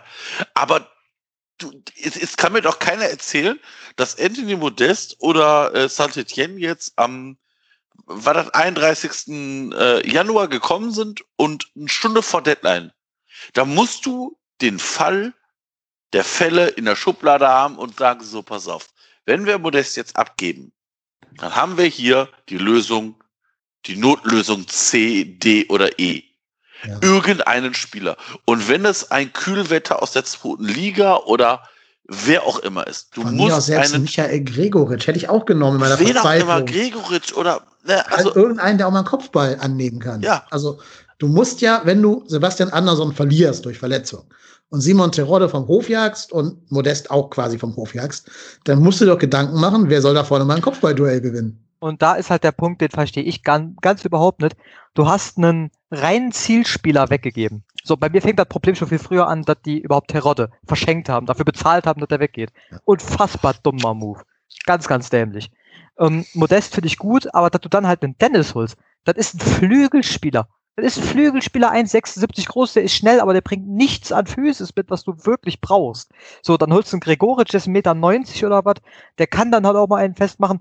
Hol dir irgendeinen Haut aus der zweiten Liga, so ein Regota oder ist mir scheißegal wer, irgendeinen Spielertypen, der einen, der wirklich die Definition Zielspieler auf der Stirn stehen hat und keinen Flügelflitzer für ein Sturmzentrum in einer Mannschaft, die nur Flanken spielt. Das ergibt keinen Sinn. Das ist es halt echt. Das sehe ich ja. ganz genauso. Und da das muss man Held vorwerfen. Ganz, ja. ganz ohne Frage. Und da, da, dann hast du dann halt einen, einen Tolu und das ist ein Experiment, das finde ich super, weil der ganz ehrlich, selbst wenn er jetzt in die Hose geht, der wird dich nichts gekostet haben. Der kostet Ablöse 250.000, da war eine Leihe von 50.000 Maximum. Sage ich einfach mal. Der kostet nichts, das ist okay. Bei dem ist dann halt der Fall, wenn du den holst und der schlägt nicht ein, geschenkt. Wenn du holst und der schlägt ein, kaufst du den mit der Option und du hast super Deal gemacht. Ist okay, kann man machen, so ein Gamble. Aber was ich nicht verstehe, ist Limnios. Ich, warum noch ein Flügelspieler? Warum noch ein Flügelspieler, der nichts von dem mitbringt, was wir genau brauchen, außer also, Schnelligkeit und Dribbelstärke? Meine These zu Limnios ist, das sollte der Backup für Keins sein, Keins, der ja. damals schon lange verletzt war. Und danach haben sie erst die Option auf Marius Wolf bekommen. Ja, bin ich Normalerweise brauchst du nicht Wolf und Limnios. Ja. Der gibt keinen Sinn. Ja, aber wenn ähm, du ein ähm, Backup willst, warum kaufst du dir ein Backup für 4 Millionen, wenn ja. deine Kassen klamm sind? Warum? Einen, den ja anscheinend keiner richtig gescoutet hatte, ne? sondern richtig. so ein, so ein Videoscouting, Wundertüten, Griechen. Ich kaufe ja. mir auch kein Auto für 10.000, wenn ich gerade eins für zwei Wochen brauche. Ja, oder wenn, fahre ich vorher Probe ne? und bin 100 Pro überzeugt Eben. davon. Eben. Und kannst also, mir leisten, das kommt auch noch hinzu dann. Also, das, also das sind halt, das sind halt so, so ein paar Sachen in der Transferpolitik von Held, wo ich mir denke, das kannst du so nett machen. Das, also ich meine, da spielt auch immer rein, welchen Druck hatte der von Seiten des Spielers und des Beraters, gibt's ja auch. Oder wie finanziell gebeutelt ist der FC wirklich, weil das wissen wir alle nicht genau. Aber dann hat er auch wieder Sachen, wo du denkst, okay, das sind super Transfers, warum nicht immer so? Und die, diese, dieses Pendeln wieder zwischen Himmel und Hölle, ich, das, das macht mich wahnsinnig. Das macht dich wahnsinnig. Ja. Jetzt hast du dich aber so ein bisschen davor gedrückt, die Gistol-Frage zu beantworten, aber. also, nee, also, das, das lasse ich mir jetzt nicht angreifen. Ähm, Gistol-Frage, wo, wo habe ich denn aufgehört? Ähm, weiß ich jetzt gerade tatsächlich nicht mehr, wo ich aufgehört habe. Wisst ihr das noch? Äh, du hast gesagt, du hast eine andere Meinung als wir und dann sind wir auf Held gekommen. Also du siehst die Schuld bei Held, glaube ich, ist die, die Kernaussage. Also, also, nee, nee, nee, nee, die, stimmt, ich erinnere mich wieder. Die Aussage war, dass äh, wenn du jetzt anfängst mit dem Trainerkarussell, dass der Held dann eigentlich auch seine Sachen packen muss. Weil alles andere würde einfach keinen Sinn ergeben. Weil der ist für den ganzen Kram, der gerade passiert, genauso verantwortlich wie der Trainer auch. Die Sache so. ist nur die, wer soll dann halt den neuen Trainer holen, wenn Held jetzt geht? Das ist halt also, halt Punkt Nummer eins. Und dann ja. ist auch Punkt Nummer zwei, wen willst du als Trainer holen? Okay, jetzt sagt ihr bestimmt Funkel. Der macht ja, bis zum Ende der Saison. Und gut ist. Also habt, Aber, habt ihr zufällig den Podcast vom Geistblog schon gehört, der heute rauskam? Äh, nee. Nein. Also Geistblog kennt man ja vielleicht, ne? das ist dieses Fan-Sein, ja. das irgendwie so halb professionell oder ich glaube ganz professionell inzwischen ist, weiß ich nicht. Äh, ist auch wurscht. Also die haben jetzt einen eigenen Podcast und die sind halt ein bisschen näher dran als wir, weil die auch Reporter vor Ort haben, die wohnen ja in Köln und so weiter und haben auch eine, eine hauptberufliche äh, Arbeit als Journalisten, anders als wir. Und die haben berichtet, dass man mit einem Trainer handelseinig war, nach dem Motto, wenn Gistol gegen Dortmund verliert, dann übernimmt dieser neue Trainer. Sie wussten nicht, wer das ist, also der Name ist nicht durchgesickert. Man munkelt, es ist Funkel, Munkel, Funkel.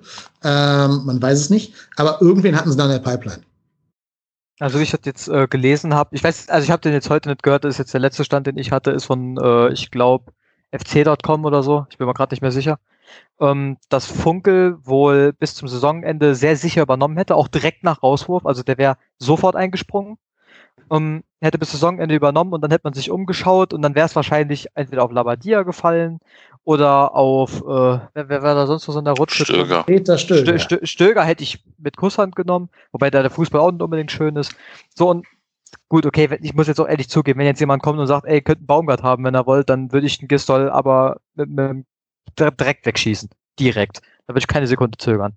Aber solange du halt die Option nicht hast, ist es für mich Quatsch, jetzt ein Karussell anzufangen, was an und für sich nochmal ein riesiges Glücksspiel darstellt.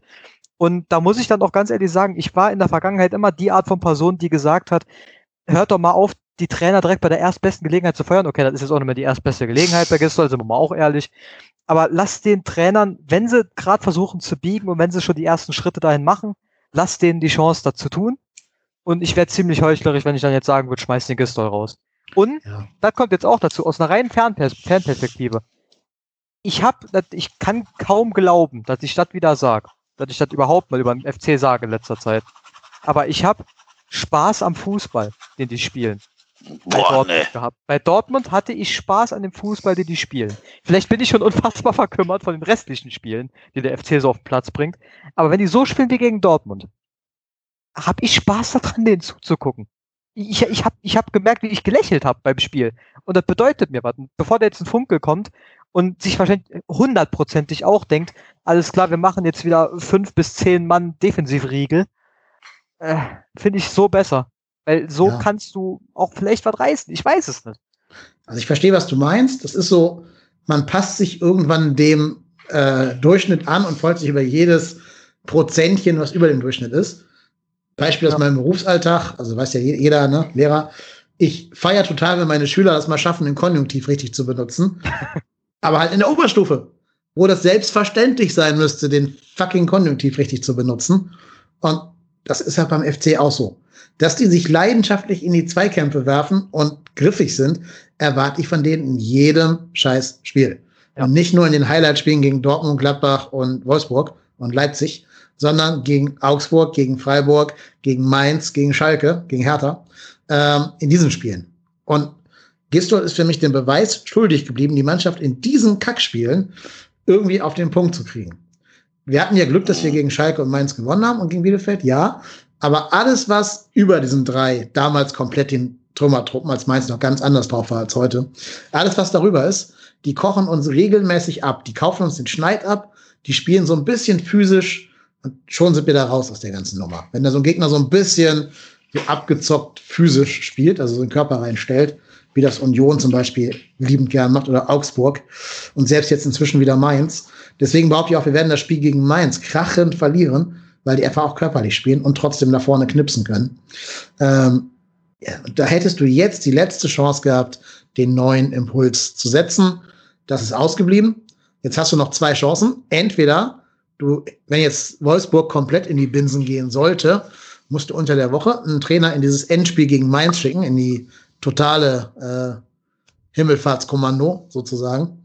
Oder du musst halt echt so einen Volker Finke-Move machen und die nächste Länderspielpause nutzen, die ist am 31. Spieltag. Zwischen dem. Zwischen Augsburg und Freiburg, ne? Genau, zwischen, genau, zwischen Augsburg und Freiburg. Also für die Spiele Freiburg, Hertha, Schalke, aus denen du dann wahrscheinlich neun Punkte holen musst. Ja, und das ist natürlich eine Mission, also wer tritt die an? Da musst du ja schon entweder wirklich so ein Vogel sein, der eigentlich am Ende der Karriere ist, und nichts mehr zu verlieren hat. Also der sagt, wenn ich absteige, war es nicht meine Schuld. Wenn ich die rette, bin ich der Held von Köln. Okay.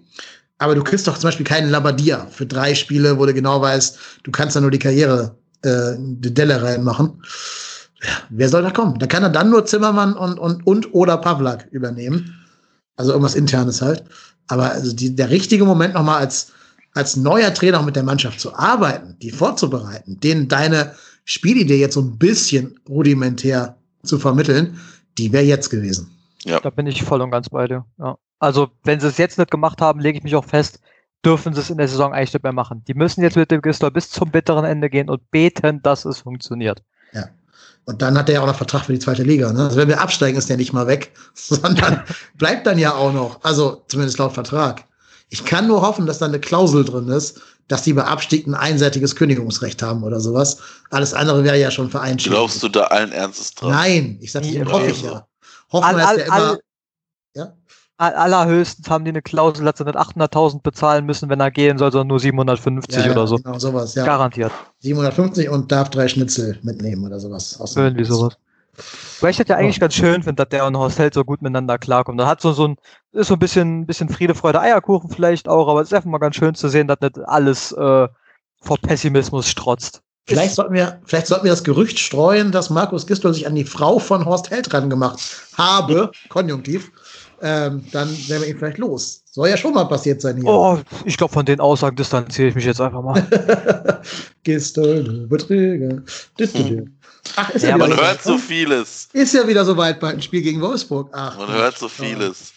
Also Herr Schmatke hat sich ja auch im häuslichen Umfeld mit Corona angesteckt. Man fragt drin, sich nur, in welchem häuslichen Umfeld. Stand nicht drin in seinem häuslichen Umfeld.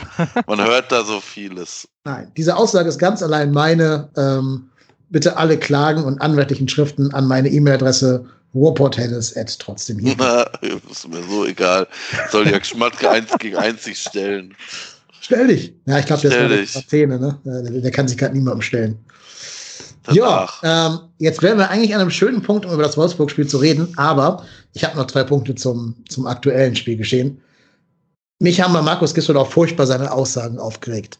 Also das ist jetzt ein Stück weit mein eigener Bias, weil ich inzwischen so genervt von ihm bin, dass mich auch ganz normale Aussagen schon total triggern, muss ich zugeben. Also ist mehr meine Schuld und nicht deine, Markus. Aber stellt sich nach dem Spiel hin und sagt, ja, äh, es wäre gut gewesen, wenn wir aufs 3-1 gegangen wäre, aber ja, das kann man da auch nicht immer machen. Dann wechsel doch einen Stürmer ein, du Otto. Wenn du aufs 3-1 gehen willst, wechsel einen scheiß Stürmer ein.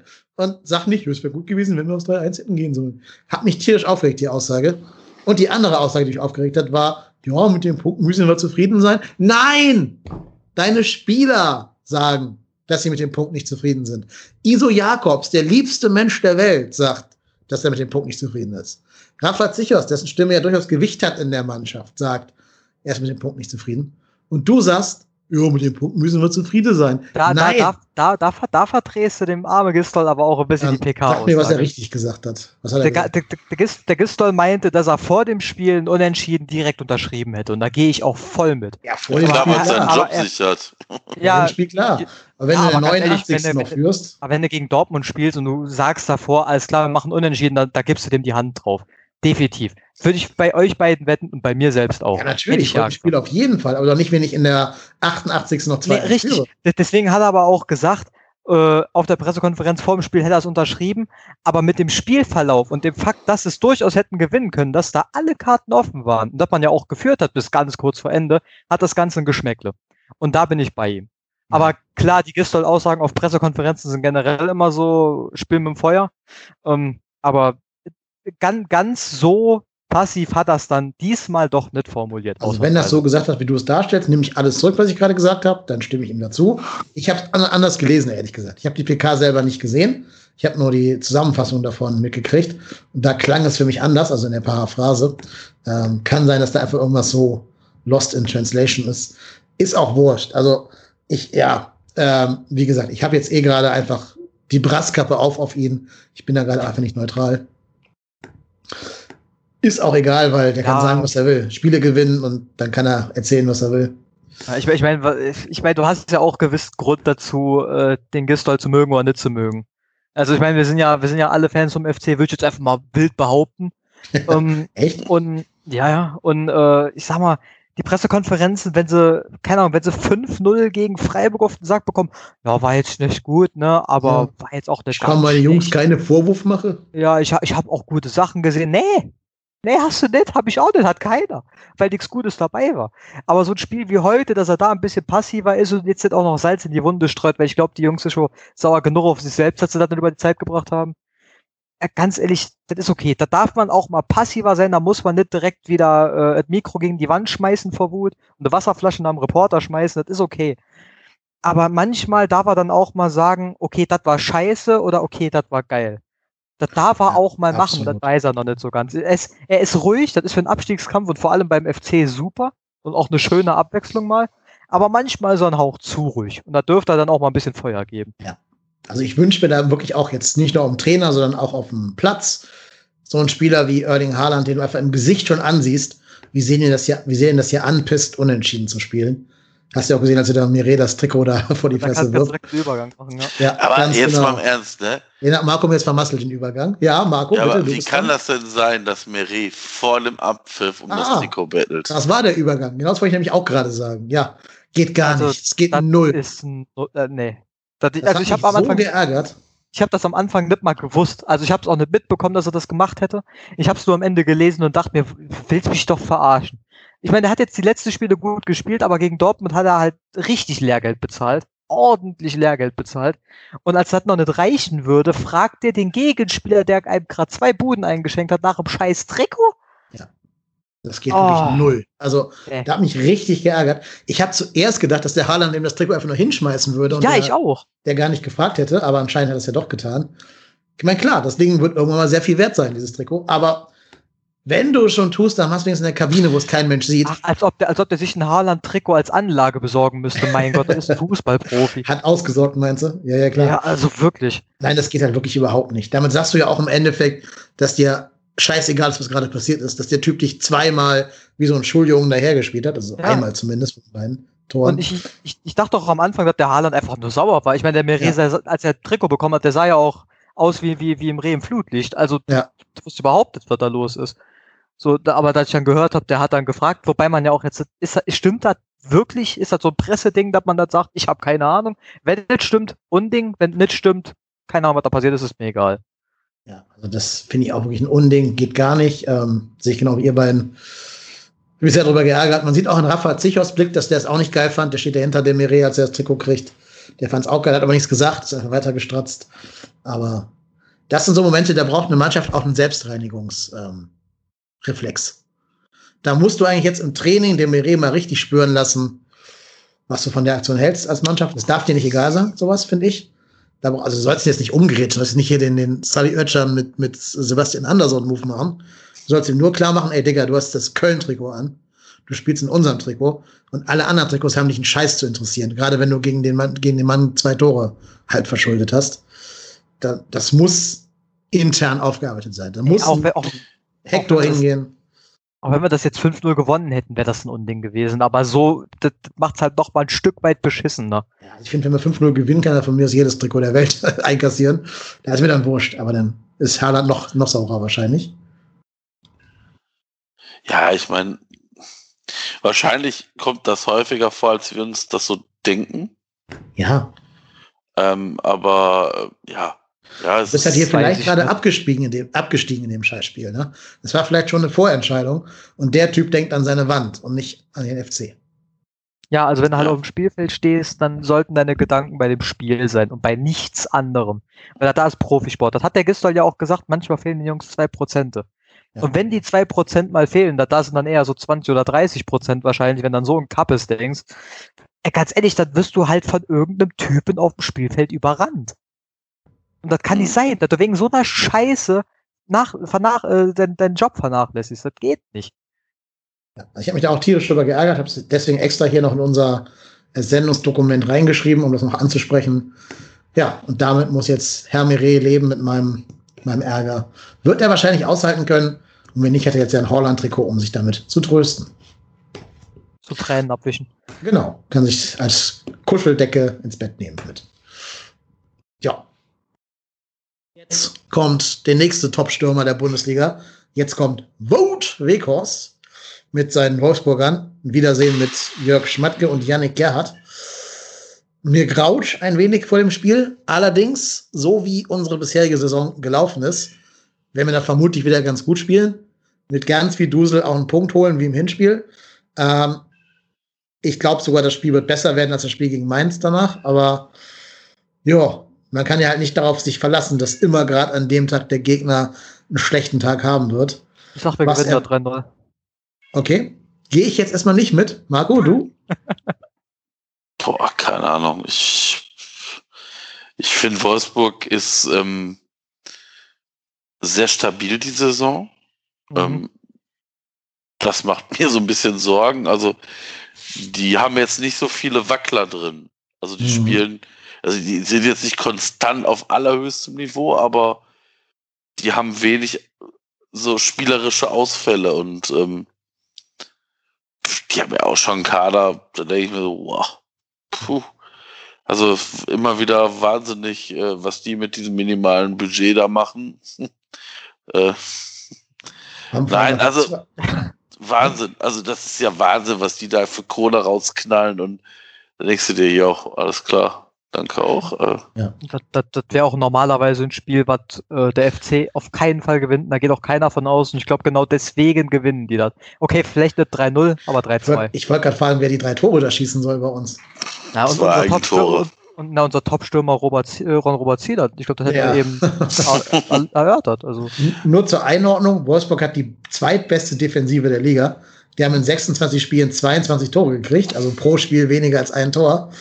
Da ist es schon ein bisschen mutig zu glauben, dass die schlechteste Offensive der Liga, oder die zweitschlechteste, nee, drittschlechteste, ähm, den drei Tore einschenkt. Aber ich will ja deinen Optimismus ja auch nicht rauben, Aaron. Hey, um ähm, Gottes Willen, da war auch nur so halb ernst gemeint. Ich glaube tatsächlich, ja. ich glaube tatsächlich, dass es gewinnen. Aus dem einfachen, also vielleicht auch ein Stück weit, weil ich halt jetzt weiß, das nächste Spiel werden wir mit Anderson höchstwahrscheinlich machen. Aber vielleicht über die volle Distanz. Nicht von Beginn an, glaube ich. Dafür ist es noch zu früh. Ich glaube, Keins glaube ich schon eher dass keins wieder eine Rolle spielen wird.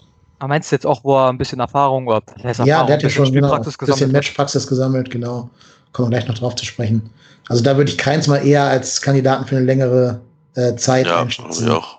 Als Sebastian Andersson. Ja, ich meine, aber wenn du Sebastian Andersson auf der Bank hast, hast du ja wahrscheinlich ähm, nochmal eine Patrone mehr im Lauf. Ja. Klar. Wobei auch der nach so langer Verletzung Zeit brauchen wird, keine Frage. Natürlich, aber trotzdem, also, aber ja, also es erwartet von Sebastian Andersson keiner Dreierpack in, in 15 Minuten. Aber da sich sein, sein Schädel irgendwo mal reinzuhalten ist in der Flanke, ja. wenn er denn spielfit ist, auch wenn nur für eine halbe Stunde, dann sollte da man das versuchen, ja. Ja, ich meine, da hinten spielen Brooks 1,93 und Lacroix 1,90. Ne? Äh, entweder versuchst du dir wirklich ganz knallhart mit diesen kleinen Dribblern einfach in ihrer Hüftsteifigkeit irgendwie auszudribbeln. Oder du musst halt hoffen, dass der Anderson das eine entscheidende Duell da gewinnt. Wird aber schwer genug. Aber ähm, wir müssen es ja gar nicht auf unsere Einschätzung hier zum VfL Wolfsburg verlassen. Denn wir haben ja wieder einen absoluten Experten gewinnen können, um uns da einen kleinen Einspieler ähm, zuteil werden zu lassen.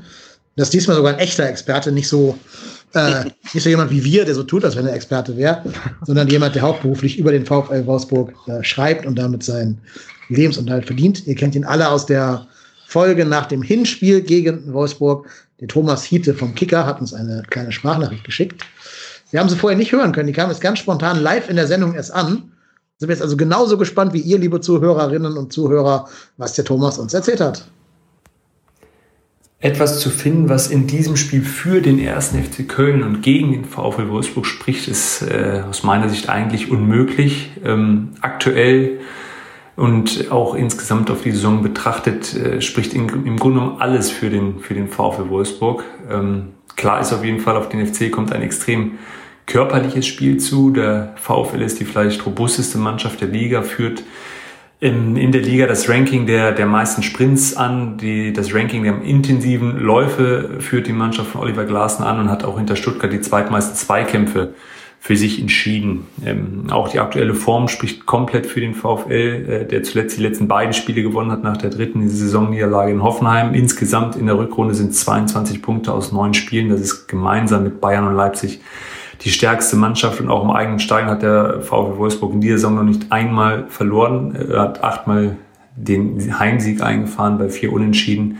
Also dort für eine Überraschung zu sorgen, das wird verdammt schwer. Ich gehe davon aus, dass der, der VfL versuchen wird, auch den FC schon beim Aufbau ähm, extremst zu stressen, hoch zu pressen. Ähm, so haben sie am Wochenende jetzt gegen den SV Werder Bremen zuletzt im, am letzten Spieltag auch ein Tor erzielt, indem sie einen ganz hohen Ballgewinn hatten und äh, direkt getroffen haben durch Wort Wechos, der einer der Leistungsträger ist, aber im Grunde genommen kann man dort aktuell von Position zu Position gehen, äh, gehen und findet im Grunde genommen keinerlei Schwachstelle. Das Einzige, wo man vielleicht ein bisschen drauf gucken könnte, ist die linke Abwehrseite, wo Paulo Ottavio nach seinem Foulspiel zuletzt äh, gegen Hoffenheim rot gesperrt ist. Jérôme Roussillon ist seit Mitte Dezember äh, nicht wieder in der Startelf gewesen, war erst Corona erkrankt und hatte zuletzt Wadenprobleme. Ähm, der wird die Länderspielpause nutzen wollen, um dann gegen den FC in die Startelf zurückzukehren. Ansonsten könnte der FC, Ex-FC-Spieler Yannick Gerd dort wieder auflaufen, der jetzt ähm, die linke Verteidigerposition nicht als seine Lieblingsrolle bezeichnet, aber es jetzt in den letzten beiden Spielen auch äh, sehr, sehr solide gemacht hat. Wenn vielleicht was geht, dann über diese Seite. Ansonsten bleiben dem FC wahrscheinlich nur angesichts des pressenden Gegners ähm, lange und hohe Bälle, wo im Grunde genommen ein Sebastian Andersson dann gefordert wäre, um, um so etwas zu verwerten, sowas äh, zurückzulegen, um auf die zweiten Bälle zu gehen. Aber selbst das würde sehr, sehr schwer werden, weil mit Maxence Lacroix und John Anthony Brooks in der Innenverteidigung ein, ein sehr, sehr starkes äh, Duo spielt, was sowohl in der Luft als auch am Boden so ziemlich alles wegräumt. Und dafür sprechen auch die wenigen Gegentore eine ziemlich deutliche Sprache beim VfL. Ähm, in der Regel kommt die Mannschaft von Oliver Glasner im 4-2-3-1 ähm, äh, in die Spiele agiert mit den offensiven Flügeln, die sehr stark eingerückt sind. Das sind in der Regel Riedle Baku und durch die Verletzung von Renato Steffen dann auf der linken Seite Josep Prekalo. Ähm, die Außenverteidiger schieben dann extrem hoch, rechts im Barbo, links in dem Fall Gerhard oder Roussillon und auch durchs Zentrum mit, mit, den, äh, mit der Doppelsechs Maximilian Arnold und Xaver Schlager ist große, große Qualität da, um auch offensive Akzente zu setzen. Bei Standards ist der VfL Wolfsburg sehr gefährlich. In der Regel werden die von Maximilian Arnold äh, getreten und aufs Tor gezogen. Ähm, und auch im Hinspiel hat Arnold zum Beispiel einen direkten Freischuss gegen den FC verwandelt. Also auch dort wird man aufpassen müssen. Und äh, letztendlich bleibt nur die Hoffnung, dass der VfL Wolfsburg womöglich mal einen schlechten Tag erwischt. Das ist in dieser Saison allerdings höchst selten passiert. Ja, das war Thomas Hiete vom Kicker der uns ein bisschen weniger Mut gemacht hat als du gerade, Aaron. Ja, dem kann ich eigentlich nichts hinzufügen. Ich sehe das genauso wie er. Das wird alles nicht einfach werden gegen eine ja. physisch starke Mannschaft mit einem großen Stürmer. Tun wir uns erfahrungsgemäß sehr schwer. Mein Tipp bei Tipico wäre tatsächlich, Vote Weghorst trifft und Wolfsburg gewinnt.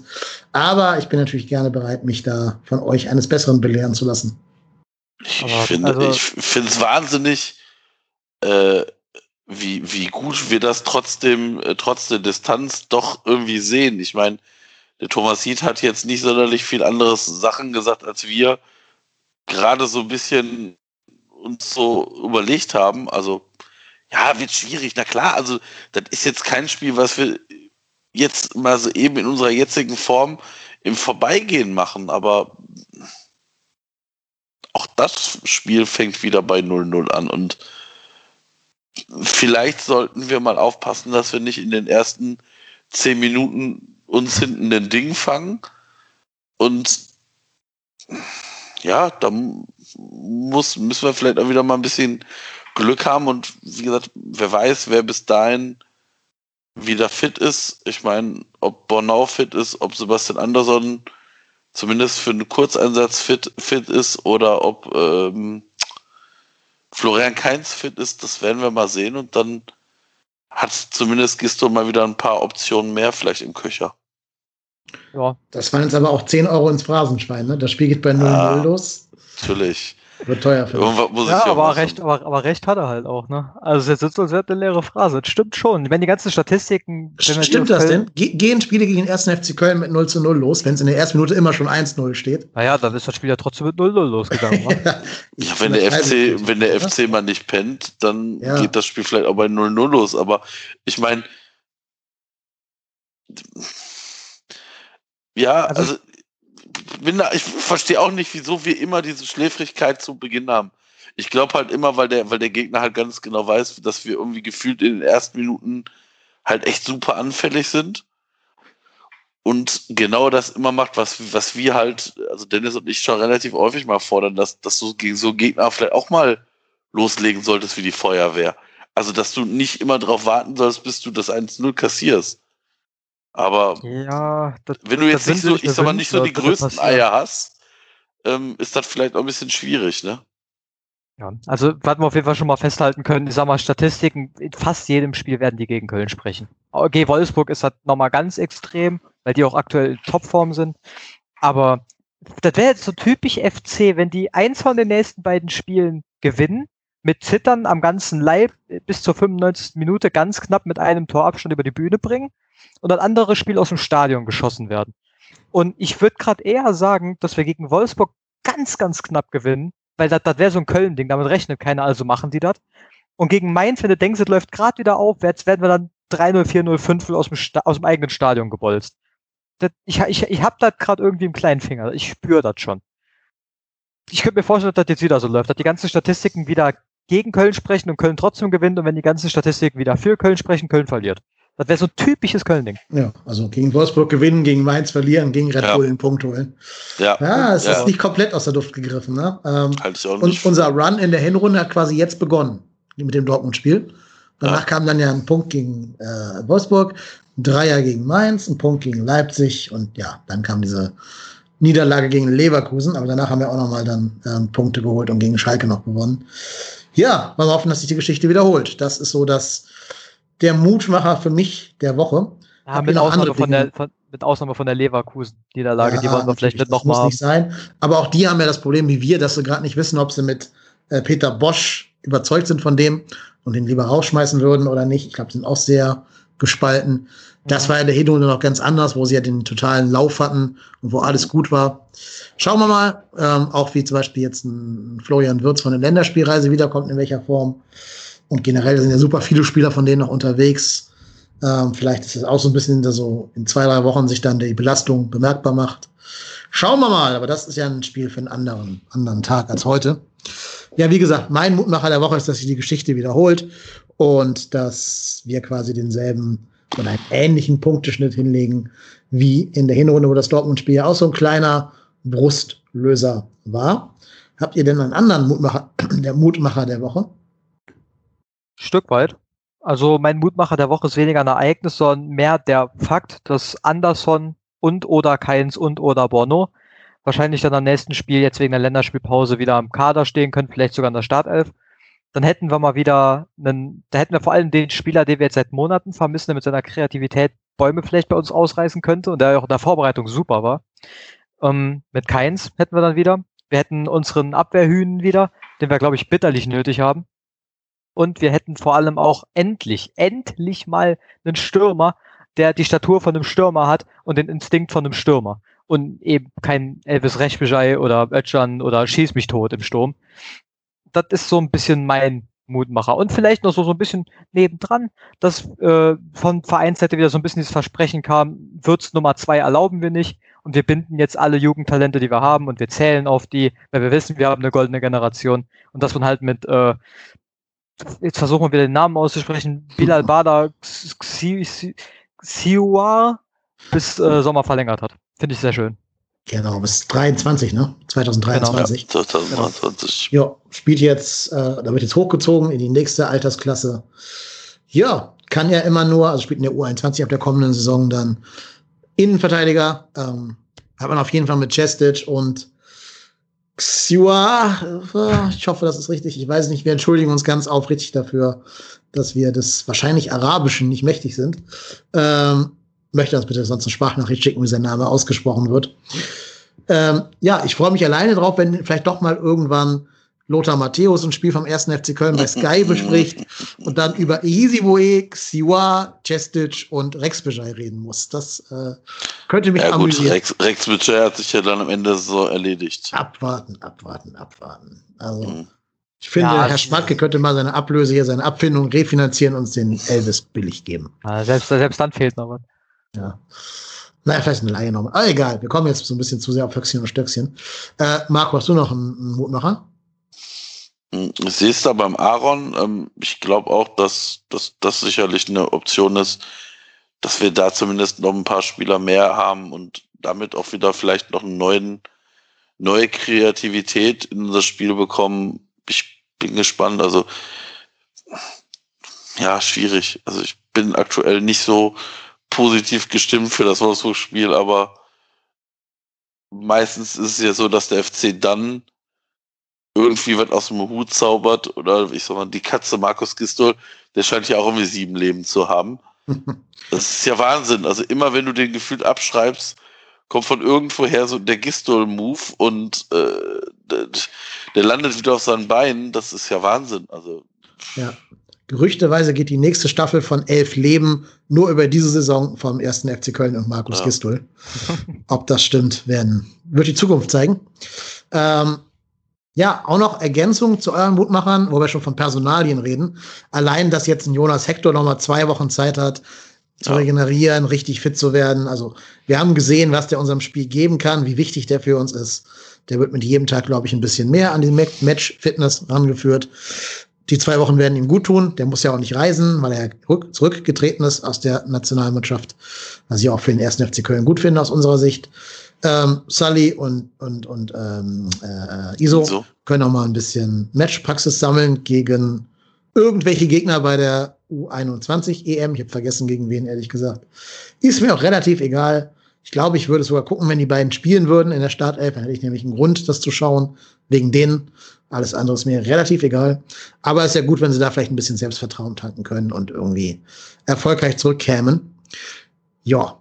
Ähm, äh, wir dürfen ja auch nicht vergessen, äh, da die Länderspielpause jetzt ja noch mal ein bisschen mehr Zeit gibt, haben wir auch noch ein bisschen mehr Zeit, um diese ich sage jetzt mal in Anführungsstrichen, neue Spielphilosophie, die wir jetzt doch zu haben scheinen, ein bisschen mehr einzuimpfen, dass die vielleicht noch verlässlicher funktioniert. Bin ich mal genau. gespannt, wie das läuft. Was, was man in 26 Spieltagen nicht geschafft hat, schafft man bestimmt in zwei Wochen. Ja. Da muss man auch dazu sagen, wir profitieren tatsächlich von der Länderspielpause wesentlich mehr als in Wolfsburg. Das stimmt. Also, ähm, und auch mehr als Mainz und Hertha, weil mhm. die jetzt ihren Aufschwung quasi geblockt kriegen, also da so, so einen Knüppel reingeschmissen kriegen, während wir halt keinen Aufschwung hatten. Das heißt, wir können nur davon profitieren und können da zumindest keinen, keinen Nachteil draus ziehen. Ja, und was ja auch gut ist, Keins ist ja wieder so weit, dass er zumindest in der U21 mit tun konnte. Hat da ja auch gleich ein Tor geschossen, weil die U21 5 zu 2 gegen Schalke, also die zweite Mannschaft von Schalke, gewonnen hat. Wobei sie im Moment wahrscheinlich sogar auch gegen die erste Mannschaft von Schalke. Boah, den, den hatte ich auch auf der Zunge. Ich habe ihn auch auf der Zunge gehabt. Ja, aber auch nicht. Hoffentlich fünf, macht der Dennis den nicht. Aber ah, auch nicht, auch nicht 5-2, weil bei Schalke keiner zwei Tore schießen kann. Wahrscheinlich. ja. ja. Die Tore bei uns haben Oliver Schmidt, Klum, eben Jena Keins, Petermann nach Elfmeter und Wang geschossen, der Vollständigkeit halber. Ja, würde sagen, läuft gerade ganz gut in der U21. Also, ja, Marc Zimmermann wird vielleicht doch noch irgendwann ein spannender Mensch als Trainer für die erste Mannschaft. Wer weiß, keine Ahnung. Die Frauen, der Vollständigkeit halber können wir auch noch erwähnen, haben 1-0 gegen die Damenmannschaft der Kickers Würzburg gewonnen. 1-0 und das Tor hat die sympathische Iren Amber Barrett erzielt. Ich fände es sehr, sehr schön, wenn es bei der Herrenmannschaft des ersten FC Köln auch Iren gäbe. Also überhaupt bin ich großer Irland-Fan und würde mich über jeden Iren im Verein freuen. Egal ob in der Frauen- oder Herrenmannschaft. Immer mehr Gründe, ein gutes irisches Bier zum Spiel zu äh, servieren. Das ist bei den Frauen so ein bisschen problematisch, weil die spielen halt sonntags morgens um elf oder um eins oder sowas. Äh, da trinke ich eher noch kein Bier. Ich bin ja nicht Doppelpass-Besucher. Aber naja, vielleicht gibt es ja immer noch Flutlicht, Flutlichtspiele für die Frauen. Wünschen würde ich es mir. Ja, so, jetzt habe ich hier das weitestgehende von dem, was wir sagen wollten, abgedeckt. Wir haben noch ein kleines bisschen Hörerfeedback und Hörermeinungen bekommen. Da würde ich euch so eine kleine äh, Auswahl vorlesen. Ganz äh, vorweg. Uns haben auch ein paar Fragen erreicht zu so perspektivischen Dingen. Zum Beispiel äh, fragt die liebe Gelbstar, wie wir einen Abstieg finanziell verkraften sollten. Und ähm, dann gibt's auch die Frage von Colonia 1995 nach Relegation, ob das machbar ist. Und äh, der B. Fermer fragt, ob wir in der Relegation gegen Kiel mit Zichos und Drexler nicht auch einen Nachteil haben, weil die beiden vielleicht noch so mit dem Herzen in Kiel sind. Aber das sind alles so Fragen. Das ist ja im Moment, glaube ich, gerade sind noch nicht zu diskutieren. Ähm, gerade das mit der Diskussion, mit der Frage nach der Finanzierung, da bleibe ich dabei. Alex Werde veröffentliche den scheiß äh, Rechnungsbericht hier. Das bist du den Mitgliedern schuldig, dass ihr mal die Zahlen veröffentlicht. Dann könnten wir da auch seriös drüber diskutieren. Das wird halt vor der MV nichts werden, wahrscheinlich. Aber mit welchem Recht veröffentlichen die die nicht? Also, ich wundere mich immer, dass die Fanszene da so ruhig bleibt. release the Snyder Cut, release the Zahlen, Alex Werle. Äh, raus damit. Ich will wissen, wie schlimm es um den ersten FC Köln bestellt ist und ob du wirklich mit nur vier Spielen ohne Zuschauer gerechnet hast oder nicht. Ich will das wissen. Also haut die Zahlen raus. Und dann kann ich auch sagen, wie wir das finanziell verkraften würden. Im Moment bin ich da nicht sehr optimistisch. Das sind aber so Fragen, die könnten wir super bei dem Hörertreffen am nächsten Montag besprechen. Mhm. Bei Stereo, so diese perspektivischen Dinge. Heute, ähm, glaube ich, belassen wir es bei diesen tagesaktuellen Geschichten.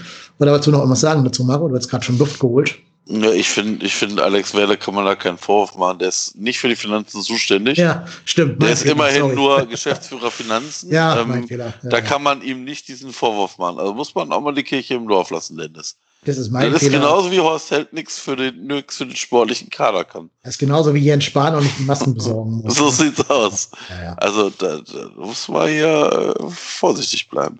Und nicht, dass der auch noch zur Frankfurt geht. Ja, schön, schade, schade wäre das, ja. Oder nach Stuttgart. Ja, das, also. Das neueste Gerücht ist ja, dass angeblich ähm, Werle in wirklich für, für Eintracht Frankfurt eine Option wäre. Auch da nochmal, wo ist die Schubkarre? Ich bringe ihn dahin. Ja. Ja, und auch die Frage von Daniel, vom äh, Panther von Sülz, nach der virtuellen Mitgliederversammlung. Das sind alles Sachen, die würde ich gerne mit euch am Montag besprechen bei dem Hörertreffen. Ähm, ja, das ist glaube ich, nicht ganz so, passt nicht zu den Sendeplan. Ähm, sind ja auch schon wieder an der Zwei-Stunden-Marke dran. Aber wir haben noch hier ganz viele Zuschriften zu den aktuellen Sachen bekommen. Und ich denke mal, ich kann die alle grob zusammenfassen damit, dass ganz, ganz viel der Stimmung unter unserer Hörerschaft sich äh, gegen Markus Gistol gedreht hat. Ähm, ich kann mal hier stellvertretend von Ed Nike oder Ed Nike, weiß ich nicht, 041176 vorlesen. Das Ergebnis gegen, gegen den BVB ist das Worst-Case-Szenario. Mehr oder weniger glücklich, 3 zu 7 Chancen. Ähnlicher Verlauf wie in allen bisherigen Siegen, außer gegen Bielefeld.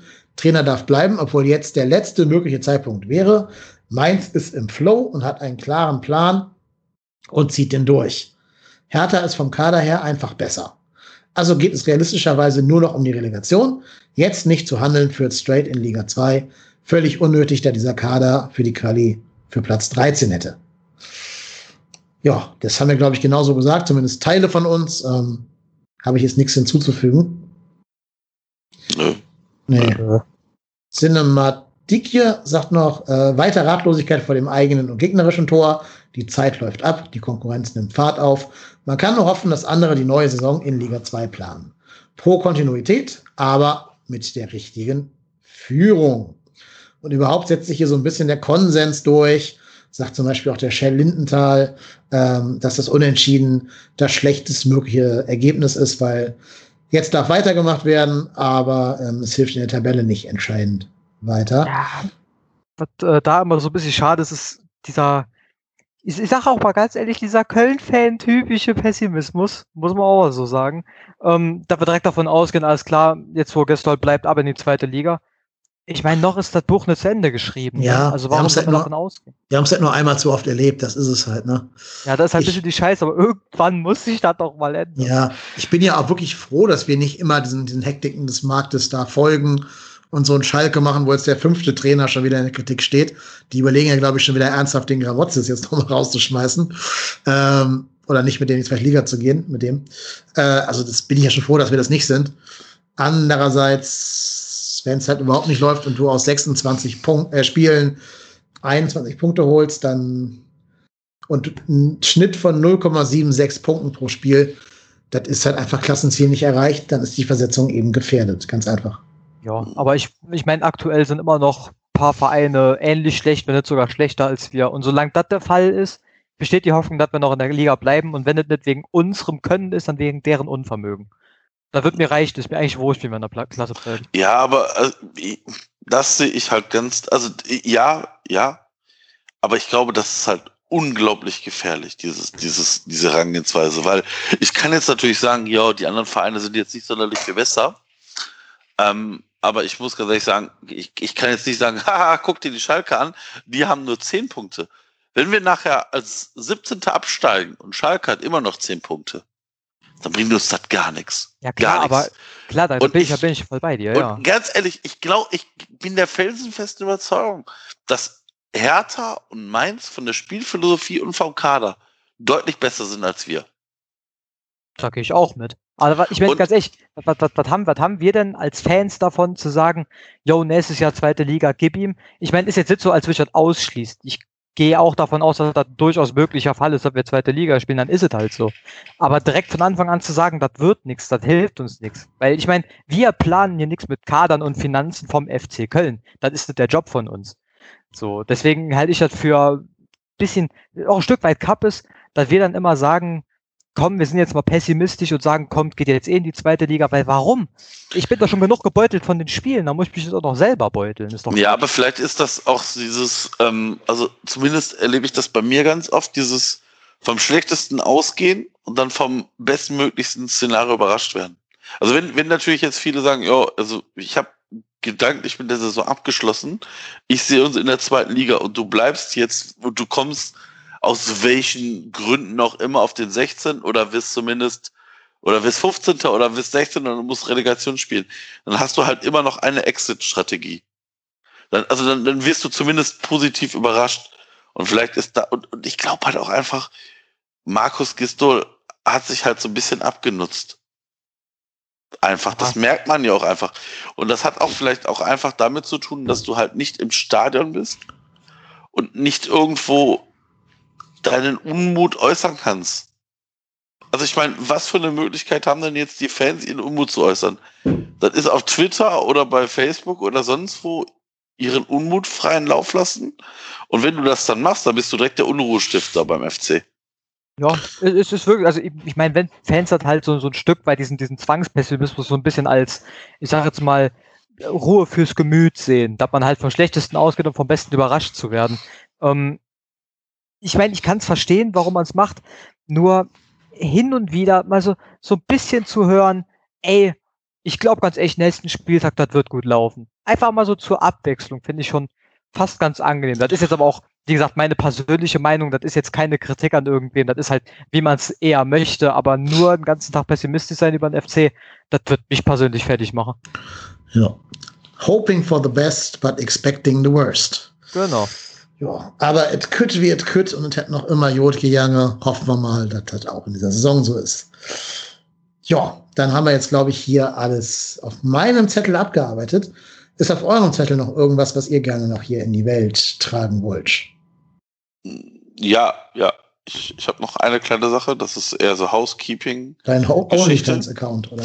Ja, auch, genau. Also genau, wisst ihr ja, OnlyFans, äh, also spendet für, spendet für Marco sozusagen. Ähm, nein, also ihr dürft natürlich, äh, wir haben natürlich auch diese Woche oder jetzt in der letzten Woche wieder einiges an Spenden und auch Phonic-Guthaben bekommen.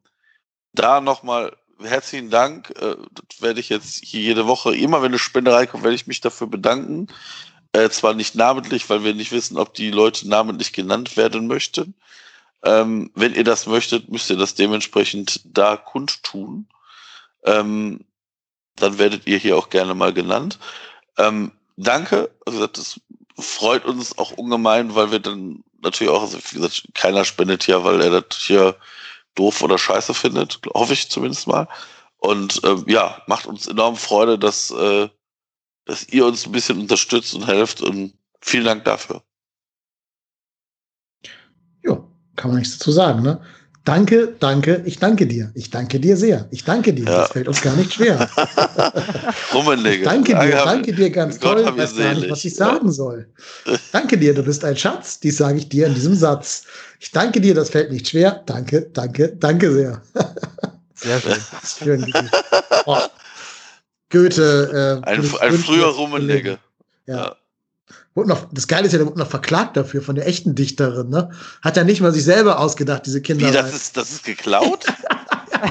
ist es. Der wurde dafür von der echten Dichterin anscheinend verklagt, steht hier. Bei, äh, äh, was ist das hier? RP Online. Ach du meine. Reingespost. das ist halt auch so ein Dulli, ne? Also ernsthafter. Wie, wie, also, eine Rentnerin aus Hessen. Und so klingt das Gedicht halt auch. Einstweilige Verfügung beim Landgericht Hamburg, ey, ich fasse es nicht. Ja, Schadensersatz. Die, eine, eine Poetin, die ihre Werke auf der Internetseite gegen Honorar anbietet. Für den Schrott soll jemand Geld bezahlen, ey. Oh. Ja.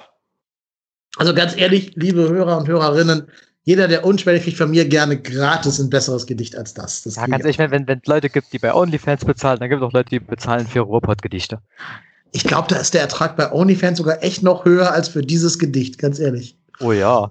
Nichts gegen die Dame, die macht das bestimmt mit Herzblut und total gut und super. Eine ganz nette Frau, aber dafür Geld zu nehmen, hui, hui, hui. Ja, aber also ja, äh, aber ich meine, äh, das ist aber so, wenn du, wenn du sagst, hier, weiß ich nicht, ich steck da mein Herzblut rein und dann siehst du, dass so ein Karl-Heinz Rummenigge, also ich meine, die, die wird da, die wird jetzt nicht jemanden verklagen, der das jetzt für den 70. Geburtstag von Oma Trude macht. Ach, meine Oma ist wirklich Trude. Woher weißt du das? Weil ich habe jetzt einfach nur irgendeinen Namen gesagt. Irgendeinen altklingenden Namen. Irgendeinen altklingenden Namen. Hat also ne, so, so, na, ich meine, also das macht ja, woher soll der so wissen? Aber ich glaube, wenn so ein Kalle Rummenigge sowas macht, dann stehst du ja viel mehr, also hast du ja auch viel mehr Möglichkeiten, das auch vielleicht mal durchzufechten, als wenn das irgendein x-beliebiger, weiß ich nicht, Podcaster auf dem 70. Geburtstag von seiner Tante äh, kundtut. Ja, ist aber so ein, Rum, so ein Rummenigge ist im Zweifel ja auch Ja, zahlungskräftig. wollte ich ne? gerade Also- sagen. Das geht ja nach Ja. Tagessätzen, ne? so Schadensersatz. Und da kannst du bei so einem Rummenigge viel holen. Klar, also er darf mir gerne auch meine Gedichte klauen, wenn ich ihn danach verklagen kann. ich bin eher erstaunt, dass die Dame das für Geld anbietet, dieses Gedicht. Aber Geschmack Ja. ist ja unterschiedlich. Und ich finde es auch geil, dass der Rummenigge irgendwelche alten Omas beklaut. um ihr geistiges Eigentum. Also, Das passt irgendwie, passt irgendwie. es passt. Es passt in das Gesamtkunstwerk Rummenigge rein, auf jeden Fall. Ja, Rummenigge, Rummenigge, all night long. Ich würde sagen, mit diesem wunderbaren Rauschmeißer können wir uns jetzt hier verabschieden. Aaron, du darfst noch mal all deine Kanäle hier an dieser Stelle pluggen. Oh, ja, ma machen wir mal, machen wir mal die zwei, die relevant sind. Ähm, bin ich mal so frei. Twitter.com slash D-O-Q-M-E-N-T-Z. Das ist D-O-Q-M-E-N-T-Z. Ähm, und auf Twitch derselbe Handle. Ähm, Twitch ist am relevantesten, würde ich jetzt einfach mal behaupten. Samstagabends, 20.30 Uhr ist da immer die Stukibo-Liga, heißt die, und da spielen wir dann immer den FM jede Woche. Bis in die, in die Puppen meistens. Und äh, ja, dann dürft ihr sehen, wie ich äh, unseren nächsten Gegner coache. Und äh, leider nicht den FC. Aber ist besser als nix. Auf jeden Fall. Marco, willst du noch irgendwelche äh, Twitter- oder OnlyFans-Accounts von dir raushauen? Den OnlyFans-Account habe ich mir ja noch nicht angelegt. Da muss ich noch mal gucken, wie das geht. Aber ich glaube, da kann man sich mit seinem Twitter-Handle anmelden, habe ich gerade gesehen. Ist das so? Ja, habe ich zumindest gerade. Ach, da hast du dir wirklich mal angeguckt. Okay. Ja, ich habe mir nur die Startseite angeguckt. ja, ja, ja. Also be be be be be bevor du Interesse zeigst, das Internet steht dir umsonst zur Verfügung. OnlyFans brauchst du nicht zwingend. Aber Ja, ja, ich habe ja gesagt, also gegen Einwurf kleiner Münzen werde ich andere äh, äh, Seiten, kann ich gerne unseren Hörern äh, ans Herz legen. löbliches Unternehmertum. Ja, also kein Problem. Nein, also mich werdet ihr, findet ihr ganz normal bei Twitter at ruhrpott-hennes. Freue mich über jeden Follower oder der mir schreibt. Manchmal schreibe ich sogar zurück, wenn ich ein gutes Herz habe und einen guten Tag habe. Ja, und ich kann auch an dieser Stelle deinen echten OnlyFans-Handle verraten. Er lautet der dritte jakitschdrilling.com. Ja. Sind die da? Weiß ich nicht. Äh, so. Frag mal Vincent Cosciello. Keine Ahnung. Ja, mich findet ihr bei Twitter unter @kyLennep. Ähm, nicht auf OnlyFans, das überlasse ich ganz den Marco. Der ist von uns beiden auch der vorzeigbarere. Jo. Und wir hören uns wieder am Montag beim Hörer- und Hörerinnen-Treffen auf Stereo. Dazu müsst ihr euch einmal die Stereo Live Podcasting App runterladen, dort nach trotzdem hier suchen und dann ähm, am Montag um 20 Uhr einschalten. Da werden wir beiden live sein und mit euch über alle Fragen und Themen sprechen, die euch dann beschäftigen. Vielleicht haben wir bis dahin auch Iso und Sully in der U21 spielen sehen. Kann man auch drüber reden. Ja, also wir würden uns freuen über jeden und jeden, der da ist. Ähm, jo, schaltet gerne rein, besucht uns, gebt uns dort Sprachnachrichten und anderes Feedback und dann machen wir es dann einen schönen Abend. Und wenn keiner kommt, Marco, dann trinken wir beiden da eben virtuell ein Bier miteinander, alleine. Boah, yo, das werden wir machen. Schön, Alright. schön drei Promille nach 20 Minuten. Ja, kann passieren. Soll helfen bei manchen Podcasts, habe ich gehört. Ja, ja, das ist richtig. Jo, dann war's das für heute. Wir haben schon wieder äh, die Zwei-Stunden-Marke jetzt ganz knapp gerissen. Eine Minute fehlt uns noch, aber die machen wir jetzt nicht mehr voll, sondern wir verabschieden uns jetzt gebührend bei allen Hörerinnen und Hörern, bedanken uns herzlich bei Thomas Hiete vom Kicker für seinen Einspieler und bei Aaron für seine Zeit am Montagabend. Wir hören uns nächste Woche wieder. Marco, du bist der Europa-Tennis. Ich bin KY Lennep und wir sind trotzdem hier.